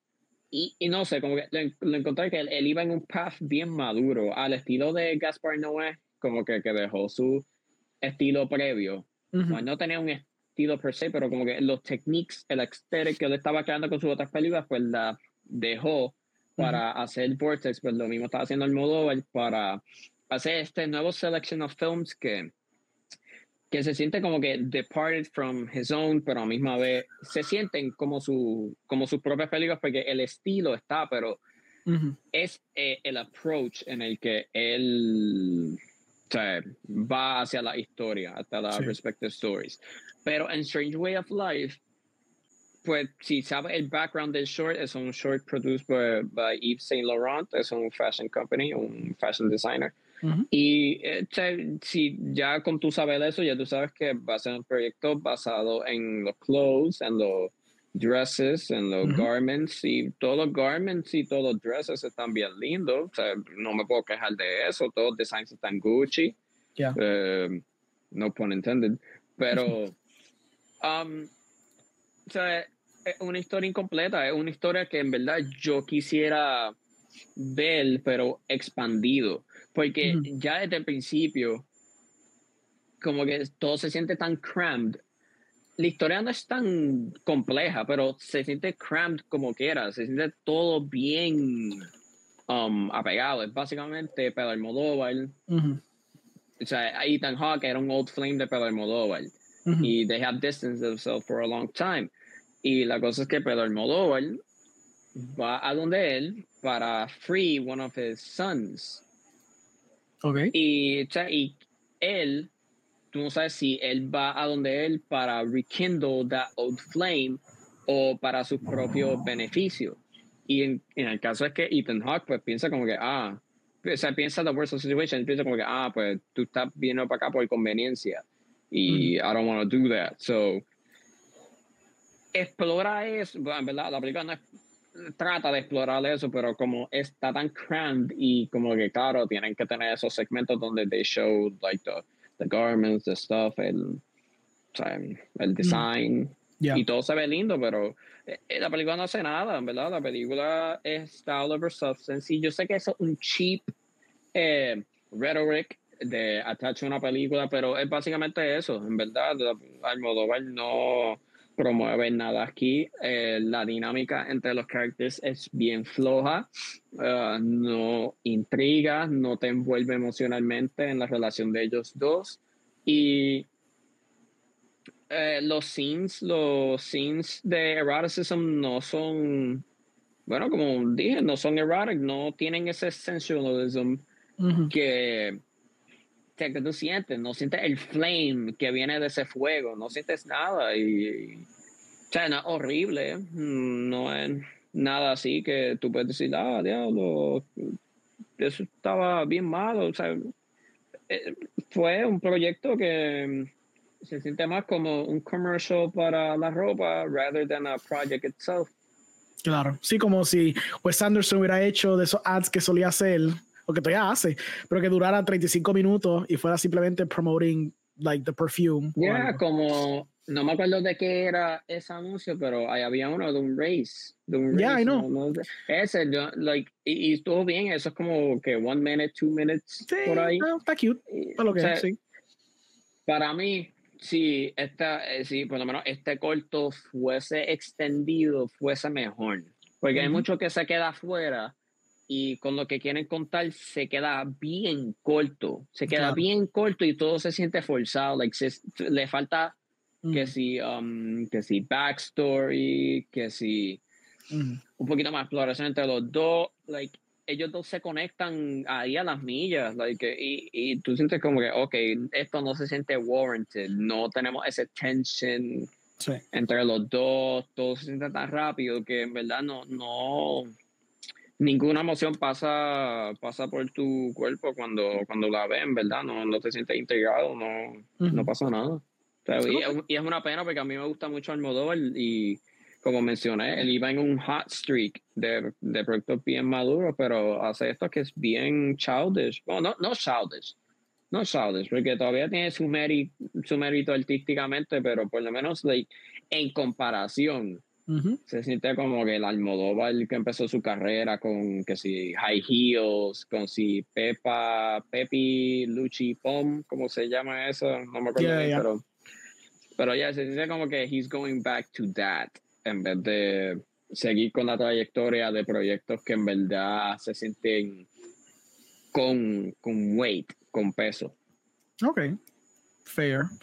Um, but I haven't seen it. Eh, a mí Pedro Almodóvar es bien hit or miss. Hay cosas que me gustan. Pain and, Pain and Glory, I like it a lot. Este, pero por ejemplo, Parallel Mothers la detesté bien con cojones. Mm. Pensé que había una, un, un, buen acto en la película, que era el del medio, pero the beginning and the ending no me encantaron. So, interesting experiment, I guess. Um, perhaps era mejor lo que tú dices, quizá un largometraje le funcionaba mejor en vez de hacer un corto, pero it is what it is. Yeah. So, vamos para la próxima. Eh, la próxima película que tenemos aquí es It's Such a Perfect Day. so, tenemos Perfect Days de Wim Wenders. so, ¿Qué te pasó, Wim? Cálmate, espérate. Tengo que empezar, espérate, espérate. Ah, come on, you make it seem like it's still worse than you saw. No. No, okay, no, no, no, no, no, so, eh, se trata sobre este trabajador de baños en Tokio que parece estar contento con su vida sencilla, es una vida bien estructurada, simplemente tiene una pasión para libros, para música y simplemente y fotografía. Y a través de la película estamos viendo que gente entra en su vida en momentos inesperados. Es algo bien sencillo, es protagonizado por Koji Yakusho y es dirigido por Wim Wenders. Eh, Koji Hakusho, Yakusho, perdóname, él creo que ganó Best Actor in Cannes por esta película. So, vamos a tu primero. What do you think about Perfect Days? It's such a perfect day. Um, bueno, pues a mí me gusta mucho esa canción de Lou Reed, eso sí, me gusta okay, mucho. That's cool, that's cool. gusta, ¿Te gustó la película? Sea, Lou, Reed, a mí me gusta Lou Reed, en verdad. Yo, yo aprecio mucho a Lou Reed, no solamente por Velvet Underground, pero en verdad, musically, él es bien poético, aunque a la gente no le gusta como que su voz, como que, o sea, como, no, no, a mí me gusta mucho. Um, a la movie, ah, perdóname. um, ah, no, o sea, ok, ok, no, no me voy a exagerar. Um, shocker. Um, a mí no me, bueno, no shocker, porque a mí, a mí, okay, a mí me gusta Wim Wenders. A mí mm me gusta. Paris, Texas, Wings of Desire. Paris, Texas, Wings of Desire me yeah, gusta. Yeah. Um, The American Friend me gusta. Eh, At the End of the World. Así que mm -hmm. se llama. Eh, a mí me gusta esa mucho. Hay mucha gente que la, como que la encuentra bien pretenciosa y bien absurda, pero ah, no, I really like that one. Mm -hmm. Pero él es bien legendary. Él es uno de los directores like German que en verdad sí. influenció el grand landscape de lo que el cine overall, especialmente el americano. Porque sí. aunque o sea, él no hacía tanto German focused films, o sea, por lo menos al principio sí, pero mayoría eran como que en inglés. Por lo menos sus stronger works son en inglés. Mm -hmm. Um, I don't know, como que like él la, la gente no encuentra bien influential. Like, hay mucha gente, hay mucho actor y director que, que dicen que Paris, Texas es de su película favorita o full time, o que dicen que sí. Paris, Texas se pone mejor cada vez que la ve. And I agree. I sí. agree. Paris, Texas es algo exagerado. Eso es algo sí. buenísimo. Yeah. Y en verdad me duele mucho decir que, que, que, en, su latest one, Perfect Days, es algo bien bajo. Yo creo que es lo más bajo de su carrera. Um, como dijiste, es bien simple, es bien minimalista y tiene un structure normal, like uh, easy going, like se basan like los activities que hace el character de Koji Yakusho um, durante su día, que si um, look at birds, look at trees, escuchar música de sus records, bueno, no records, era el, tape, el, sí. no me acuerdo cómo es que se llama, pero anyways, o read books and stuff, y o sea, algo bien simple, pero esa es la cosa. La película se llama Perfect Days. Y I, I don't buy it en, en la cuestión de que él pueda ver todo eso perfect.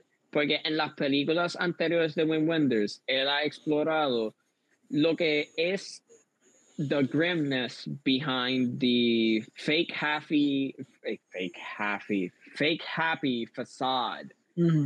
Y en esta es más evidente, ya que uno se llama literalmente Perfect Days, como la canción de Lou Reed, y el, el main character piensa que, like, he's very happy with his life, y eh, puede estar, pero the thing is que con esa vida, en, el, en la cuestión de que tú puedes ser tan, um, tan cómodo con esa vida que no mucha gente como que, like, ve como algo tan fruitful tiene que haber un poquito de pain, tiene que haber un poquito de, de ese coldness o esa esencia de, de, regret de que, coño, yo podía estar haciendo otra cosa. Y nunca siento eso, yo nunca, like, nunca siento eso y lo que en verdad lo que siempre presenta es como que esa conformidad, en vez de ser conformidad confrontándose con tragedia o eh, ese aspecto de joy confrontándose con un poquito de under, underlying darkness. Pues no darkness en cuestión de todo bien broomy, pero por lo menos eh, una, una, esencia más melancólica. Esa esencia de, de what could have been, mejor describido, mejor dicho.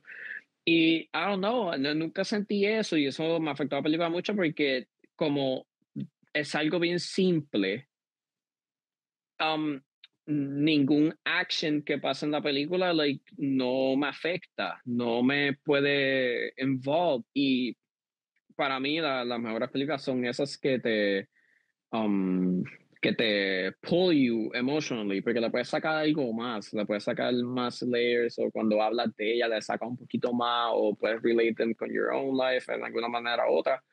Pero en esta no, no encontré forma porque todo se sintió tan happy o por lo menos tan conformist que o sea, I couldn't, I couldn't budge, no, no me, no encontré ninguna manera en que yo me pueda conmover con la película. Pues yo, shocker, don't agree con eso. Era de mis favoritos del festival. Hay, interesante que tú mencionas como que no se ve como que este underlay like underlayer de maybe sadness, depression, como que darkness. And I, I feel que yo lo sentía. Lo que pasa es que pues yo lo veía very briefly algunos momentos, especialmente con algunas interacciones que tenía con ciertos personajes, por ejemplo con la hermana, esta cuestión de que quizás no quiere confrontar al padre. Él está totalmente denegado en que básicamente quiero vivir mi vida tranquilo y ya está. And I think que ese era el punto, like, he, el personaje tiene esta vida bien estructurada, bien determinada, because no quiere confrontar la realidad. Y eso, es lo que lo hace quizás hasta triste. Como que él decide vivir esta vida, como tú dices, bien conformed, con sus simple pleasures de comer, sacar fotos, este, eh, leer, tener esta rutina bastante estricta para simplemente no tener que lidiar con la realidad, que la realidad puede ser esta relación distante que tiene con su familia, empezando por su hermana, seguido por su padre, seguido por su sobrina, como que no quiere confrontar estas situaciones. Entonces, él simplemente trata de vivir esta vida simplemente para tratar de no no bregar con nada de eso.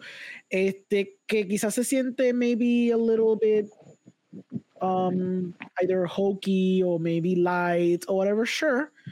Pero creo que lo que sentí interesante en la película es como it lulls you en la vida de él, cómo te envuelves en la vida de él viendo su rutina.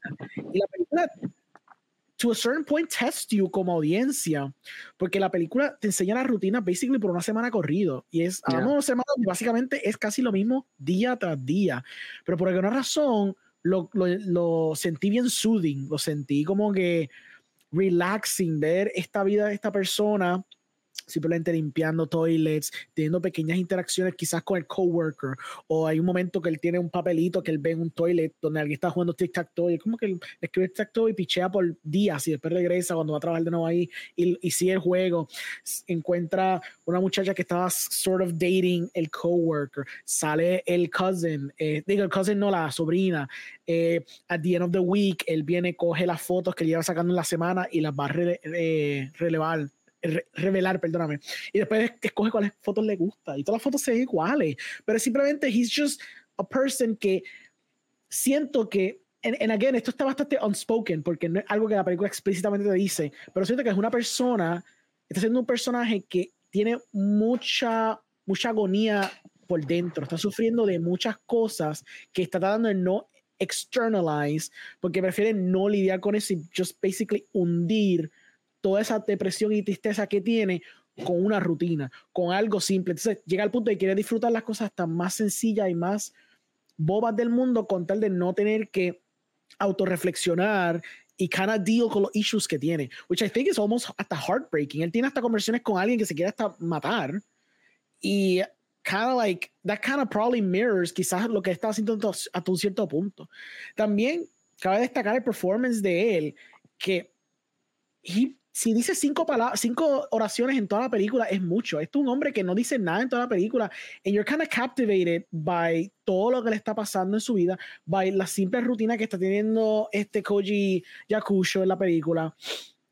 Y como que te envuelves mucho en lo que está pasando. Again, I know que, ¿verdad? Tú no sientes eso, pero sentí como que there is como que una tristeza, there is una agonía que está pasando todo el ojo. It's just, just like es todo en el tipo de performance que le está dando y en los momentos donde he's hesitating, que son brief, pero que los están.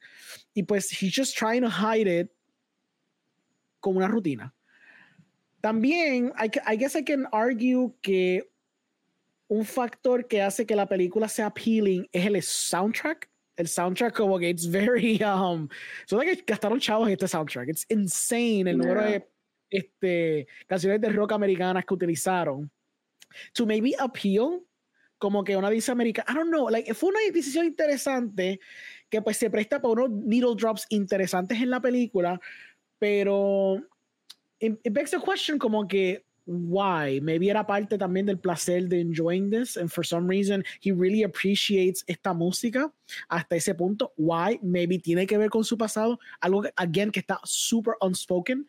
Um, aprecié mucho el minimalismo de la película, aprecié mucho el hecho de que tú como dices tienes que engage with it porque no hay el de otra. Es una película que toma su tiempo, no una forma donde sea quizás grading o very um, performative, como que tener un tiro de cinco minutos de nada. Like, aquí toma su yeah. tiempo porque tú estás viendo lentamente una persona viviendo su vida. You're like, you're like literally as a spectator observando a lo lejos una persona viviendo su vida. Es como si estuviera viendo un custodian haciendo algo. But just imagine you following this person for the rest of their month.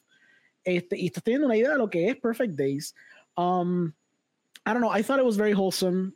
I thought the ending was very sweet and bittersweet también. Um, no sé, I really, I, really liked it a lot. Sure, no es comparable como algo con Perfect Days, que digo, este, algo como Paris, Texas, que es way more layered. Tú sabes, yeah. como tú dijiste, estamos viendo este hombre que aparece en The Desert, and then you follow him por dos horas y media en esta odisea donde tiene un hijo, tiene esta mujer que soltó. ¿Por qué soltó? A veces, a veces, you know, you have an idea of why he did the things that he did, pero no está todo spoken, no está todo este tirado a la, a la, a la mesa for you to like grasp at. Tú tienes que agarrar los poquitos momentos que tú tienes con el personaje en, en Paris, Texas, to kind of know por qué hizo lo que hizo, and still you'll have your doubts de por qué pasó lo que pasó. En esta, pues, it's even more minimalistic y, y aún de, de, este, pretende mucho más de la audiencia tú poder extrapolar el por qué está pasando lo que está pasando. Pero I really liked it and I really appreciate it a lot. So, yeah, tú, algo que se me escapó Zumba. que tiene que ver con los activities. Y yo creo que esto fue una de las razones de por qué a mí no tampoco me like, tan compelling.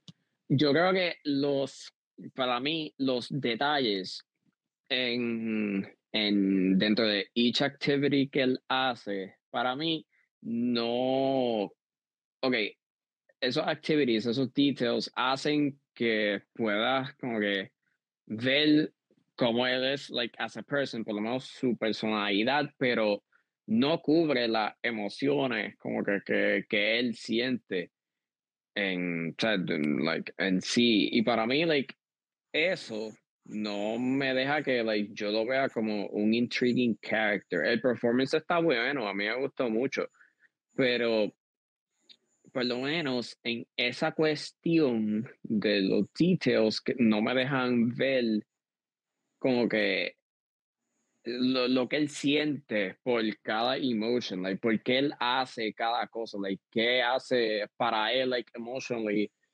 the, las canciones que él escucha, o, like, um, the birds he's seeing, or the books he's reading, como que qué, qué le hace a él, like, as a person, como psychologically, mentally, o, I don't know, emotionally, como que para mí, por eso no me cliquea tanto as a character y por eso, por ende, no me clique a mí, like, the movie in, in a compelling degree.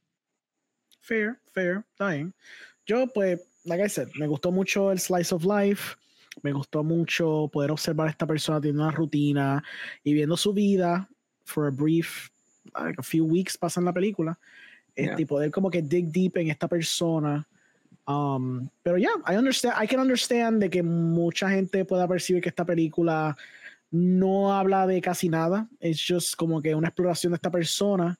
Um, tengo entendido que la historia creo que es basada en cuatro short stories y you kind of get, get, a sense de que está combinando un par de short stories para hacer una película porque se siente que está casi hasta dividido por segmentos, especialmente por la gente que entra en la vida de él.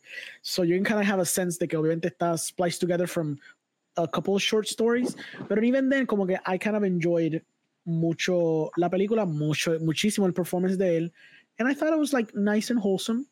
Um, es una película que está hecha por, va a estar distribuida por Neon en Estados Unidos, muy va a estar tirándolo este internacionalmente.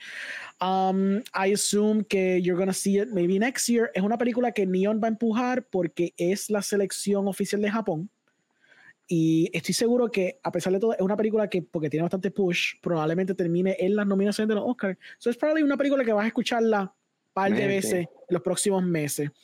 Porque, pues, entre varias que hay, yo sé que está Totem, yo sé que está The Taste of Things, hay par que todavía están como que contending, pero es probablemente one of the ones que puedes sneak in, porque, pues, como se ganó Best Actor, pues tiene un poquito de agarre. Y sé que Neon, I know, ya que cosas como Ferrari, probablemente van a estar entonces empujando cosas como esta, que probablemente tiene un poquito más de, de auge que lo que tuvo Ferrari. Um, ok, so, nos quedan dos más. Eh, vamos para la próxima que viene siendo Priscilla, dirigida por Sofía Coppola.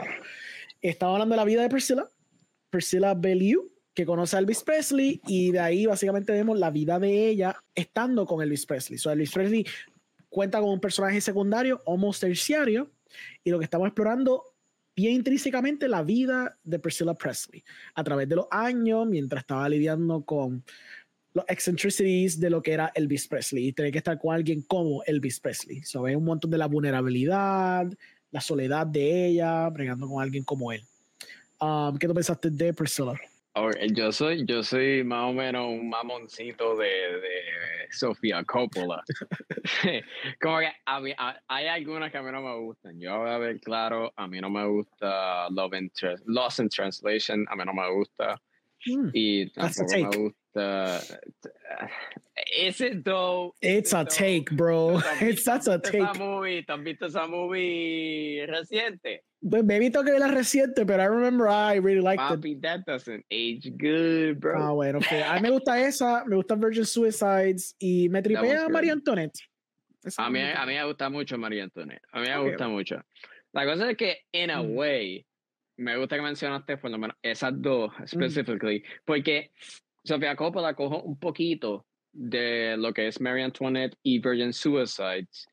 Por lo menos coge elementos bien diferentes de cada uno. Por lo menos en Marie Antoinette coge elementos de like doing a biopic que de por sí no es como que a straight out like um, sí, very standard Oscar Beatty biopic. Exacto, que no, no va con ese mold. Ya. Así. Y en Virgin Suicides, pues coge el elemento de Ajá, como dicen, like the, the youth. Coge solamente yeah. the youth para adaptar el book de Priscilla Presley, que se llama así mismo. No, se llama Priscilla, si no me equivoco, así mismo. Uh -huh. Y pues, Sofía Coppola con, cogiendo un poquito de los elementos de Maria Tuna y Virgin Suicides, pues hace como que un, in a way, un twisted fairy, fairy tale que explora como que like, lo que inocencia, amor, y melancolia de una persona que está entrapped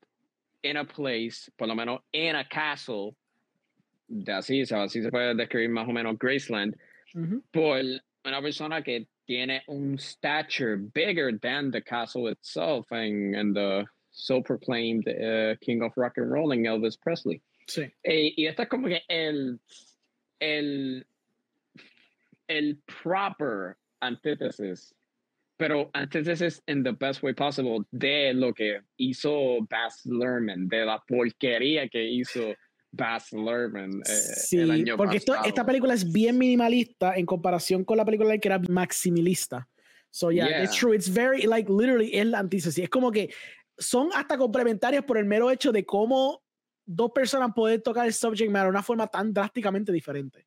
Ya, yeah, y lo otro es que en la de Baz Luhrmann, Priscilla no sale, o por lo menos, bueno, ella sale, pero sí. en the way es, no, like, la parte que hace a Elvis como que un poquito más interesante es su relación con Priscilla y Luhrmann lo pichó por completo porque él quería hacer, ah, esto es un honor para ti, pero a la misma vez te quiero ver como un superhero en, yeah. en vez de un humano sin falla. Y yo como sí. que, ok, está bien, a mí me gusta mucho Elvis, sir, pero tienes que admitir que he wasn't a good person. Yeah. Elvis wasn't a good fucking person. Yeah. So, anyways, ahí viene Sofía Coppola a decir, ¿tú sabes qué? Tú no lo vas a hacer, yo lo voy a hacer. Pero, the thing is, the thing is que una de las mejores cosas que hace Priscilla es no ser judgy la película no es judgy. Te presenta uh -huh. a Elvis de una manera en la que el state dijo que, ok, pues tú vas a portray a nuestro héroe así, pues no va a poner, like, no te va a dejar usar, like, the music for it. Y era ok, fine. Pero la película es judgy, pero más en, es más empathetic. Se enfoca más en tratar de make this story appeal a mujeres que han pasado por situaciones similares. No hay cuestión del scope, porque claramente, like, eso, eso es un relationship famoso. Sí. Eso es un pairing que, o sea, star, eso es their stars, básicamente. Uh -huh. Pero en cuestión de, like, the essence, de como que ese elemento de, de abuse, de the, the man controlling the every essence of your living. Y pues ella se enfoca más en tratar de hacer una historia empatética en vez de like tirarle la mala a, a, o sea, a Elvis de por sí. Uh -huh. Y pues, I don't know, man, como que hay un poquito de discomfort ya que va desde la edad de 14 hasta 24. O sea, que como que en a way también tú ves eso de una persona getting ripped out of their youth, como en la misma manera con Charles Manson May December, pues pasó lo mismo pues con Kelly Spain y, Priscilla. Em, en donde tú ves como que el manipulation, el gaslighting, los affairs y los vocal fights. Pero the thing is que como ella es tan joven, es como, es como like putting a kid playing like dress up, like, lo forman todo like in a fairy tale box set y mayoría de sus películas like tienen ese como que dreamy pastel box set, pero dentro de tal box set pues hay mucho como que melancholy. A veces explorado de maneras buenas y a veces explorado de manera un poquito medio flojita, pero still you get the idea de lo que ella quiere hacer y pues en este caso lo encontré de la manera más fascinating y más enchanting, pero en a haunting way más que su otras películas, porque la relación como ya hay mucha gente que conoce de ella y no es una historia ya ficticia, es algo like that really happened, pues como que la crueldad de lo que pasó, pues como que like, la sientes más y hace que la película sea un poco más um, piercing de lo que puede ser um, un, I don't know, I'm thinking. No me sale ningún ejemplo, pero anyways, who cares. Pues, I don't know, como que ella mezcla the dreaming con the nightmarish para, I don't know, ejercer esa idea de Yeah, man. I don't know, man. Estoy hablando mierda ya. I, uh, I, uh, I like Priscilla. Este, sí, sí, no me gusta. El performance de Kaylee Spaney y de Jacob Elordi tan cool. Los dos están buenos. Bueno, uh, Jacob Elordi está, ok, en comparación está medio flojito, mano. hay que admitirlo. Hay que admitirlo. Para, lo que, para lo que es, it's fine. Like, I think it's fine. Este, daddy. My daddy. I think it's fine. Lo que él hace está fine. Prefiero, prefiero su Elvis al de, al de Butler, so I'll take him. Mm, I don't, ok, ok, ok, ok, ok. Vamos, vamos a entrar en esto. ok, vamos a entrar en esto, dale. Yo creo que la cosa es que son dos diferentes sides de, sure. de the same person. Porque la cosa es que el side de Elordi es más like the person en Graceland, like la persona que no ves dentro de los tabloids. Claro. Like, claro, hay, hay parte en el que, like, show como que el charming persona, like the, the people's king of rock and roll. Claro. Pero mayoría del caso es básicamente el enclosed one. Like la mm-hmm. persona que él no quiere que nadie vea, pero a la misma, por, o sea, for, for better or worse, like for mm-hmm. good reasons and bad reasons. Uno, porque he loved Priscilla, pero dos, porque he mistreated her también a la misma vez con ese over manipulation y todo el gaslighting y diciendo, ah, yo no estoy cheating on you, ah, yo no estoy talking with other women and stuff, ah, no puede, like, no puede venir más visitors. Y entonces el Elvis de Baz Luhrmann es más el showman, es más el the man of the masses, el que revolucionó música, revolucionó lo que the, the, thing that we know as a básicamente as a showman. Y no sé, son dos diferentes sides, so por eso yo no los comparo per se, porque es un poquito injusto, es un poquito como que like son dos diferentes takes of a same person, pero son like son the, the two different sides. So, es uno el que tú ves por ahí, el otro el que no hemos visto, pero hemos leído de like ahora la información está afuera, pero like back in the day, pues como que eso Claro, no teníamos. Yeah, ex exactly.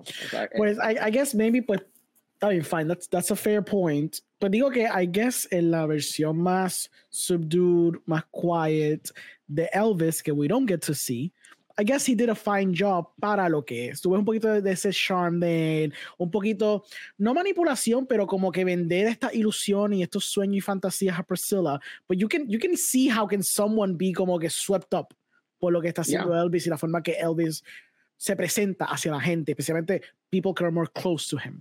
So, en ese aspecto está cool. Pero definitivamente esto, todo es el show de Kaylee Spaney. Eh, ella she really encompasses, como tú dijiste, esta niña que está ripped de su casa, traída a este mundo lujurioso para luego basically estar encerrada en un castillo, como si fuera una Rapunzel, ¿me entiendes? Como que no puede salir para ningún sitio. Ella vive esta vida increíble, exótica, interesante, pero no puede disfrutársela realmente porque ella brincó de una casa a otra. Ella terminó con unos padres que son overbearing a básicamente estar con otros padres overbearing que no la dejan salir. So, terminó viviendo la misma vida, lo cual es como que trágico y triste. Y esa exploración bien minimalista de su vida, mientras pasaban los días, pasaban los años, pasaban los meses, en esa casa encerrada, sin poder salir, sin poder hacer nada, sin poder vivir una vida, pues como que you feel it como audiencia mientras pasa el tiempo. Este, y esos hints de, como tú dices, melancolía, tristeza, agonía de parte de ella, you feel them. Y, y en verdad que eso es como que el strength de Sofía Coppola, cómo puede hacer basically estos sad girls y representarlas en, en la pantalla. She does a very good job haciendo eso. Este, en this movie realmente is no difference. Um, es una película que pues basically, porque como es tan quiet, tan unassuming, creo que es una película que puede que pase un poquito desapercibida, a menos que te intrigue tanto el subject matter que vayas a verla. Pero siento que es una película que, como que mucha gente, como que, pues la va a pasar por el lado, maybe in favor quizás a un Elvis, porque pues, sadly, people maybe not that interested en saber la historia de la, la esposa del rey de, del rock. Este, y como resultado, pues, pues, pues, es una película que quizás no mucha gente la vea, pero I do say que es una película que deberían ver because of that, because es una historia que tú no conoces tanto, because es como que un antítesis de lo que hizo Baz Luhrmann, como Baz Luhrmann te presentó esto, y también porque Priscilla Presley never got to tell her side of the story en nada de esto, y esto es una película que presenta esa oportunidad de enseñarte que no todo era lindo y bonito estando con alguien como él, que como tú dices, él no era such a great person. No, no, he was a bad person. Que es bueno enseñar que toda esta gente que tenemos en un pedestal, que idolatramos hasta cierto punto, you know, they're still human and they still make mistakes like any other person does. Este, y poder ver esa imperfección representada en esta película, pues fue bueno y fue nice y se hizo una forma que es bastante layered y compleja este, porque a pesar de que ella pasaba por estas cosas, ella todavía lo amaba, hasta que no pudo amarlo, obviamente, pero ella aguantó mucho, aguantó mucho porque ella todavía veía ese muchacho que conoció cuando ella tenía 14 años, as horrible as it sounds, eso es lo que la tenía todavía como que hooked, con esa esperanza de que ese hombre que le vendió las ilusiones y le, que le estaba vendiendo, ella pues pensó que eso era lo que iba a pasar y se dio cuenta que no y seguía aferrándose a esa ilusión y esa promesa que le, le había hecho a ella tantos años ago. Um, mm. es, como hay, hay, como hay un line que cuando tú la escuchas como que se sigue repitiendo a través de por lo menos en la mente tuya a través de la película. Es como un of Oz effect. Como Dorothy diciendo like um ¿Cómo es que ella decía cuando she, she tapped the shoes? Um, um, I wanna, go, home. I wanna go home. Pues, eh, pues, que, pues Priscilla dice, uh, I just want a life of my own. Y como que esa línea, pues como que después de que la dicen, como que se repite over and over and over again. Y es como que, like, e, esa es como que su, su tapping of the shoes. Esa es como que, like, su, I wanna go back. I wanna, I wanna escape all of this. Porque Exacto. ya, like, I can't take no more. Claro. Y me interesó lo que dijiste de, de, de lo que um, dijiste de um, que no todo el mundo vaya a ser integrado a la historia of the woman behind the rockstar cuando el caso es que la historia de los mismos rockstars mayoría de veces like no son interesantes mm. muchos de los rockstars tienen like esos boring ass stories pero lo más interesante es the people que están alrededor de él, porque básicamente los people que están alrededor de él son los que hacen al rockstar. Um, en la serie de The Sex Pistols de Danny Boyle, um, lo que pasa es que los Sex Pistols no son interesantes, ni su música es interesante. I like it, pero te voy a ver claro, they, aren't para nada una mejor banda of all time. Son influential pero mejores bandas full time no lo son. Y la cosa es que en esa serie tú ves a muchas mujeres en su vida y todas las historias de esas mujeres individualmente son más interesantes de todo lo que hicieron The Sex Pistols. Claro, no llegaron al mismo, mismo like, influential level, pero de que son un compelling story más que la historia de ellos, de cómo ellos like, se originaron, cómo cogieron a Sid Vicious o cómo se disbandment y bla, bla, bla, son, son más interesantes y lo ves en, yo no sé si tú viste esta película, um, Sid and Nancy. No, no es eso. No, no. Es básicamente el love story y el, tra bueno, el tragic, very tragic love story entre Sid Vicious y Nancy Spungen. Básicamente, love tear them apart, literally and figuratively. Este, no, no es pachotear, pero básicamente um, cuando él estaba, yo, no, yo me acuerdo que él estaba, yo creo que él estaba high, o, yo creo que sí. Um, he actually, well, uh, fue, fue en a fight where he accidentally killed um, Nancy por, con un stab.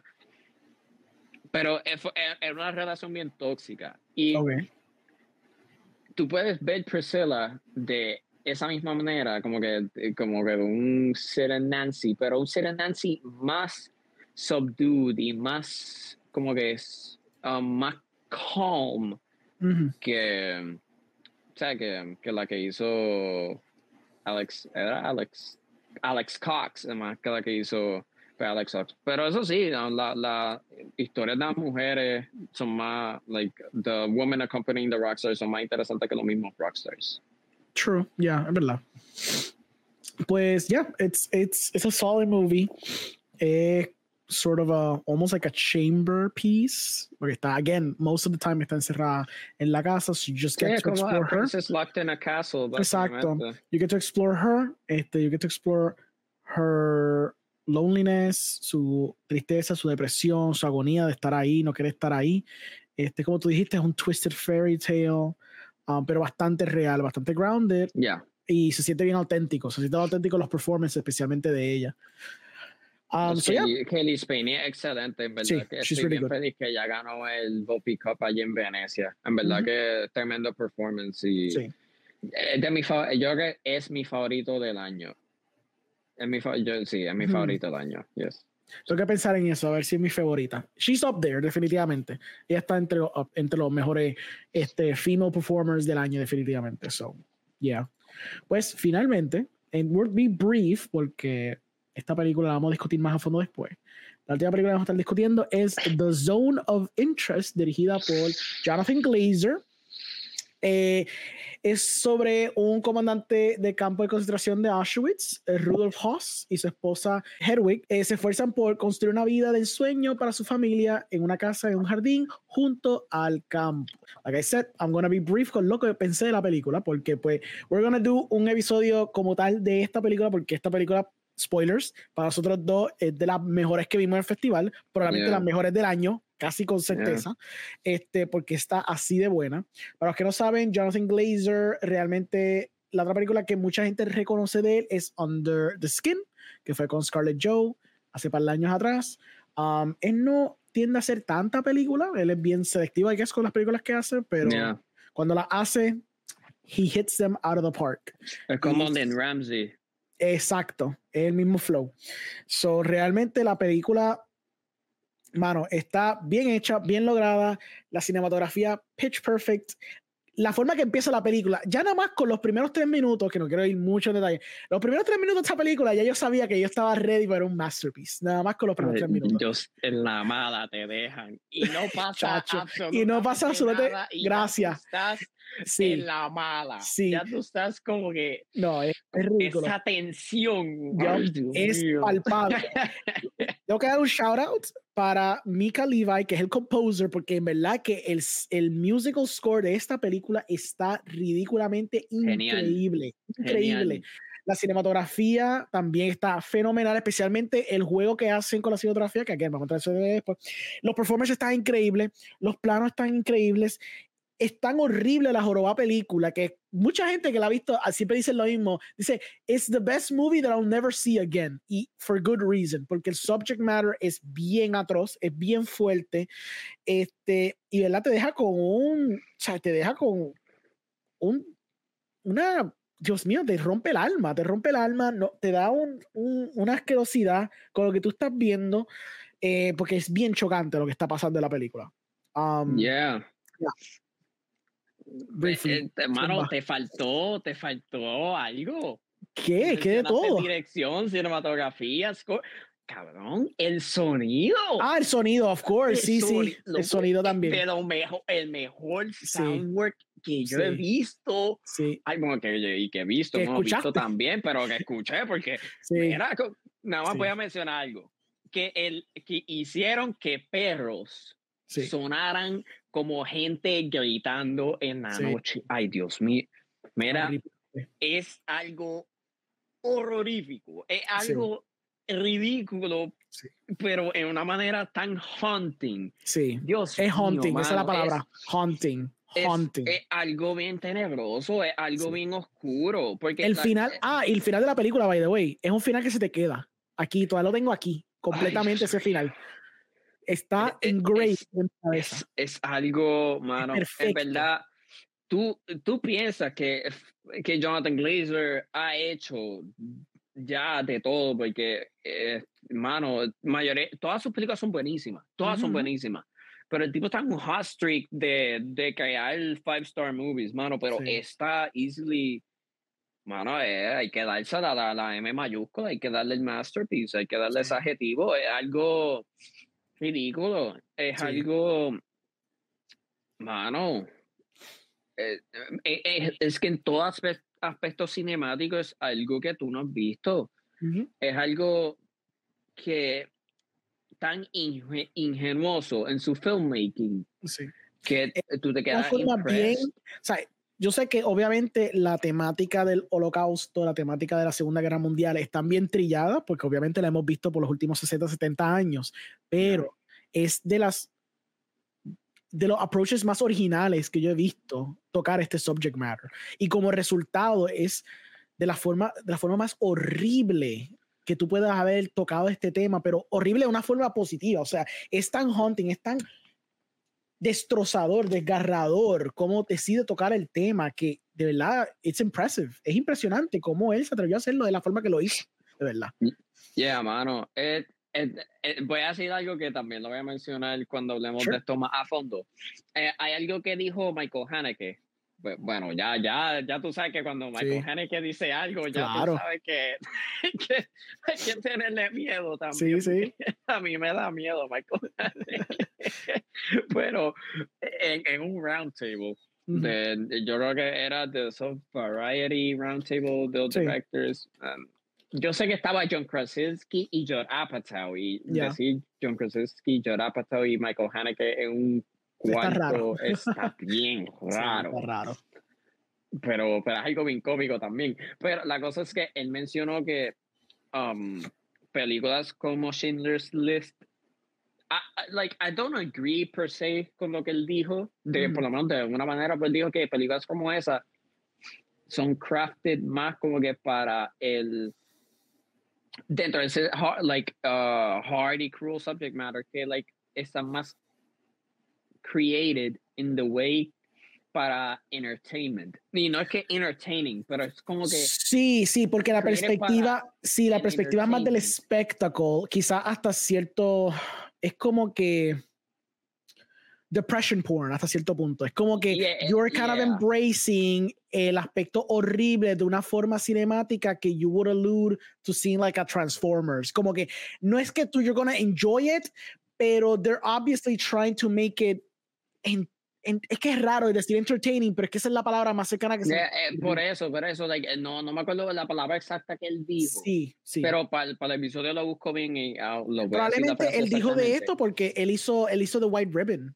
hizo The White Ribbon y él mencionó la película de Renier, eh, Night and Fog. Exacto. Que, que, si no han visto eso, mano, es corta, pero es bien cruel, es bien, like, no come mierda. Te va a hablar claro, ocho, mano, pero la cosa es que ese aspecto de lo que él mencionó acerca de las películas que enseñan ese tópico con lo que son, like, y no van a ese nivel de, voy a decir ahora entertainment, pero lo tiro en quotes por si acaso, porque no es la palabra exacta que quiero usar, pero The Zone of Interest no es eso, va a, a, los, o sea, se junta con esos White Ribbons, se junta con esos Night and Fogs, esos tipos de películas que te van a enseñar la crueldad de, de la vida, de, de like, básicamente the banality of evil, básicamente constituido en,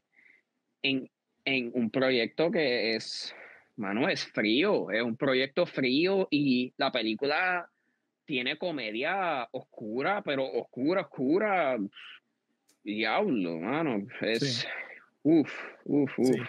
Está fuerte. fuerte. Y los performances también. Quiero destacar, obviamente, eh, God, let me find the names. Un segundito. Friegel, Friegel, era. Sí, exacto. Era Christian Friedel y Sandra Hüller, que obviamente la vimos también en el amigo Fall, que también increíble su performance. So, ella está dos de dos ahora mismo. Mira, pero, hey, esa también está, está en New York. True. Oh, ¿verdad? Misma foto está en New York. briefly, uh, me encantó mucho. El final es lo único que estoy un poquito pero everything else, it's literally, it's perfect. Como que la comparó mucho con Saint, Saint Omer, Saint Omer, ¿verdad?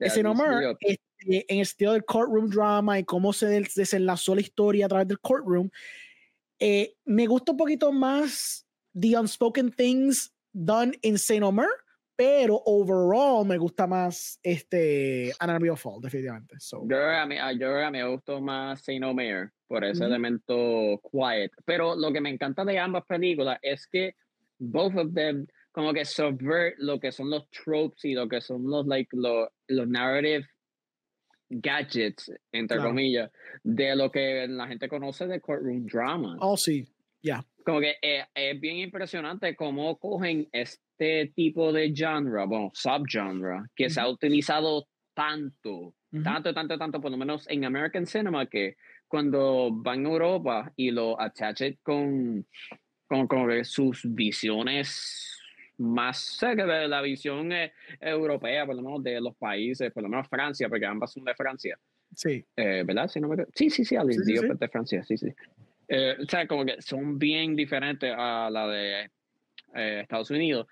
Y, o sea, como cogen ese trope que se puede adoptar más al cine americano, y cuando ellos lo hacen es como algo bien diferente, es algo bien fresh, algo bien, no sé, en verdad me, me, me, intriga mucho la manera en que ellos tratan de desenlazar un género overused sí. en, de esto, o sea, como que cuando ve, qué sé yo, Trial de Chicago 7.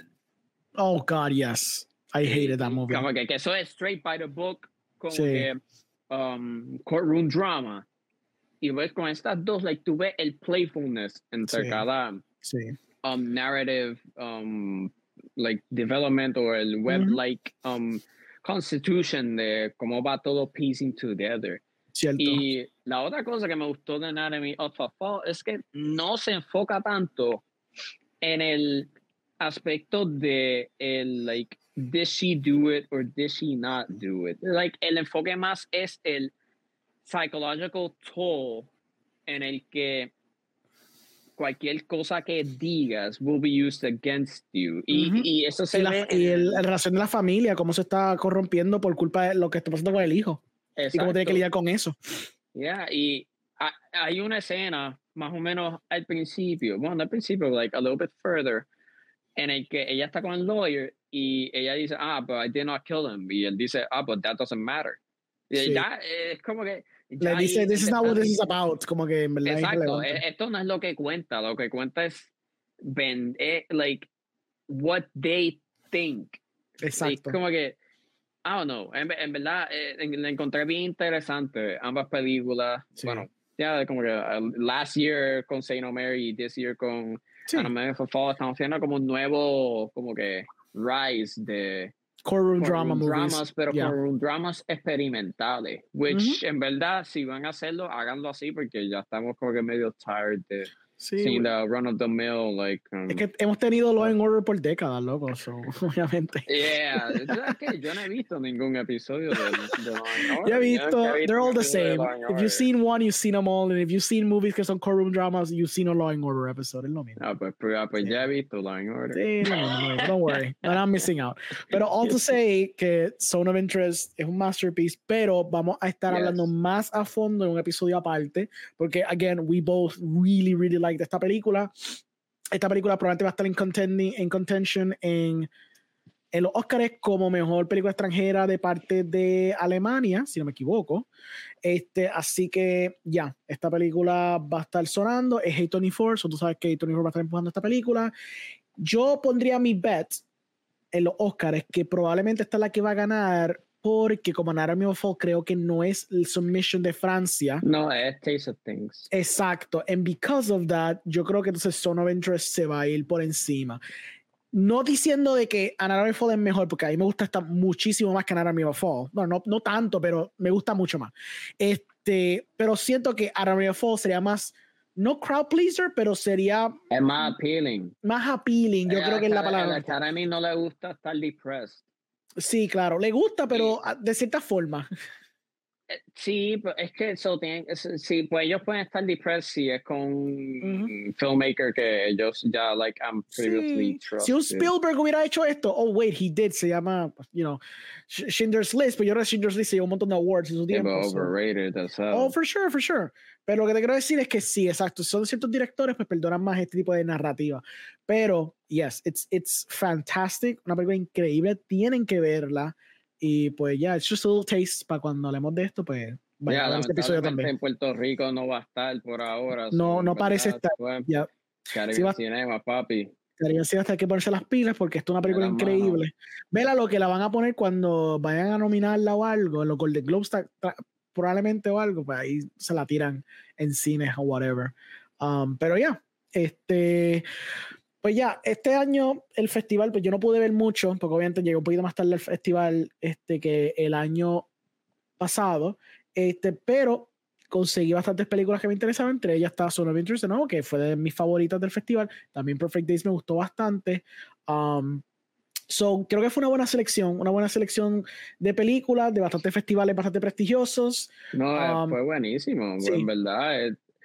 Bueno, tengo que ver el, de, el, del año pasado, pues el del año pasado tuvo, tuvo buena competencia, porque el año pasado, es que el año pasado estuvo, yo creo que es ridículo. El año pasado tuvo Avatar, que si tuvo Pacifiction, All the Beauty in the Bloodshed, One Fine Morning, The Eternal Daughter, After Sun, Triangle of Sadness también estaba, Triangle of Sadness, Decision to Leave, After Sun, After Sun estuvo también, After Sun, eh, Stars at Noon, Bones and All, No yeah. Bears, Gang, and His Men.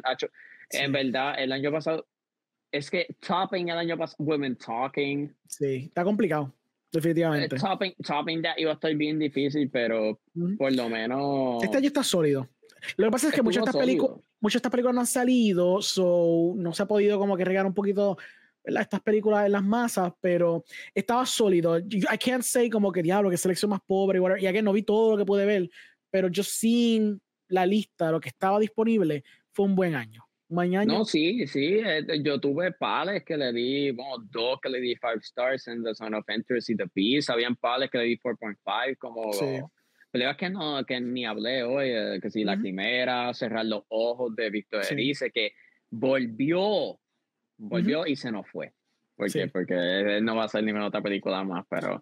Good pero, hey, entonces. Este estuvo buenísimo. Eso, este, la de y hablando de send-off también, el Ryuichi Sakamoto Opus, el concert documentary, que es como que su, su last piece que nos dejó, es como el, el Black Star de David Boy, pero ¿sabes? como que en concert en piano concert form y Exacto. buenísimo este que más eh, menú eh, menús placer les Girls ya lo hay butchered de eso, malísimo, pero el documental de cuatro horas de Frederick Wiseman estuvo bien bueno, que si sí. los colonos, que si los delincuentes, uh -huh. eh, retratos de fantasma, el documental de Orlando, My Political uh, Biography, eso todo, todo estuvo buenísimo.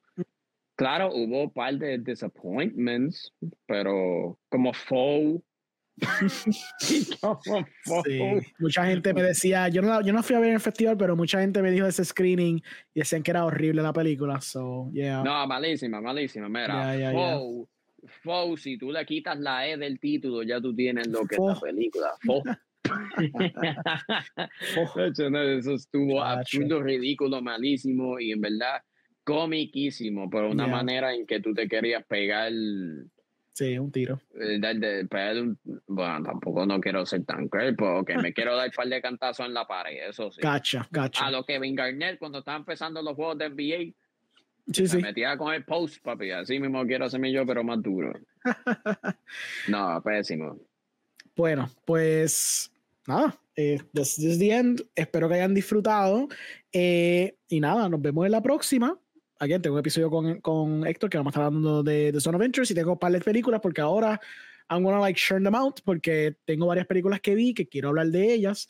Así que pues quería por lo menos sacar este primero porque estaba long overdue. Sé que algunas ya salieron, algunas no han salido, pero esto es bueno porque entonces de las películas que, que vimos nosotros, que, que dimos nuestras opiniones, si les interesa, aunque no, no, no, no nos haya gustado a nosotros, quizás algo que les interese a ustedes. Así que nada, espero que hayan disfrutado de nuestra conversación y nos vemos en la próxima. Bye.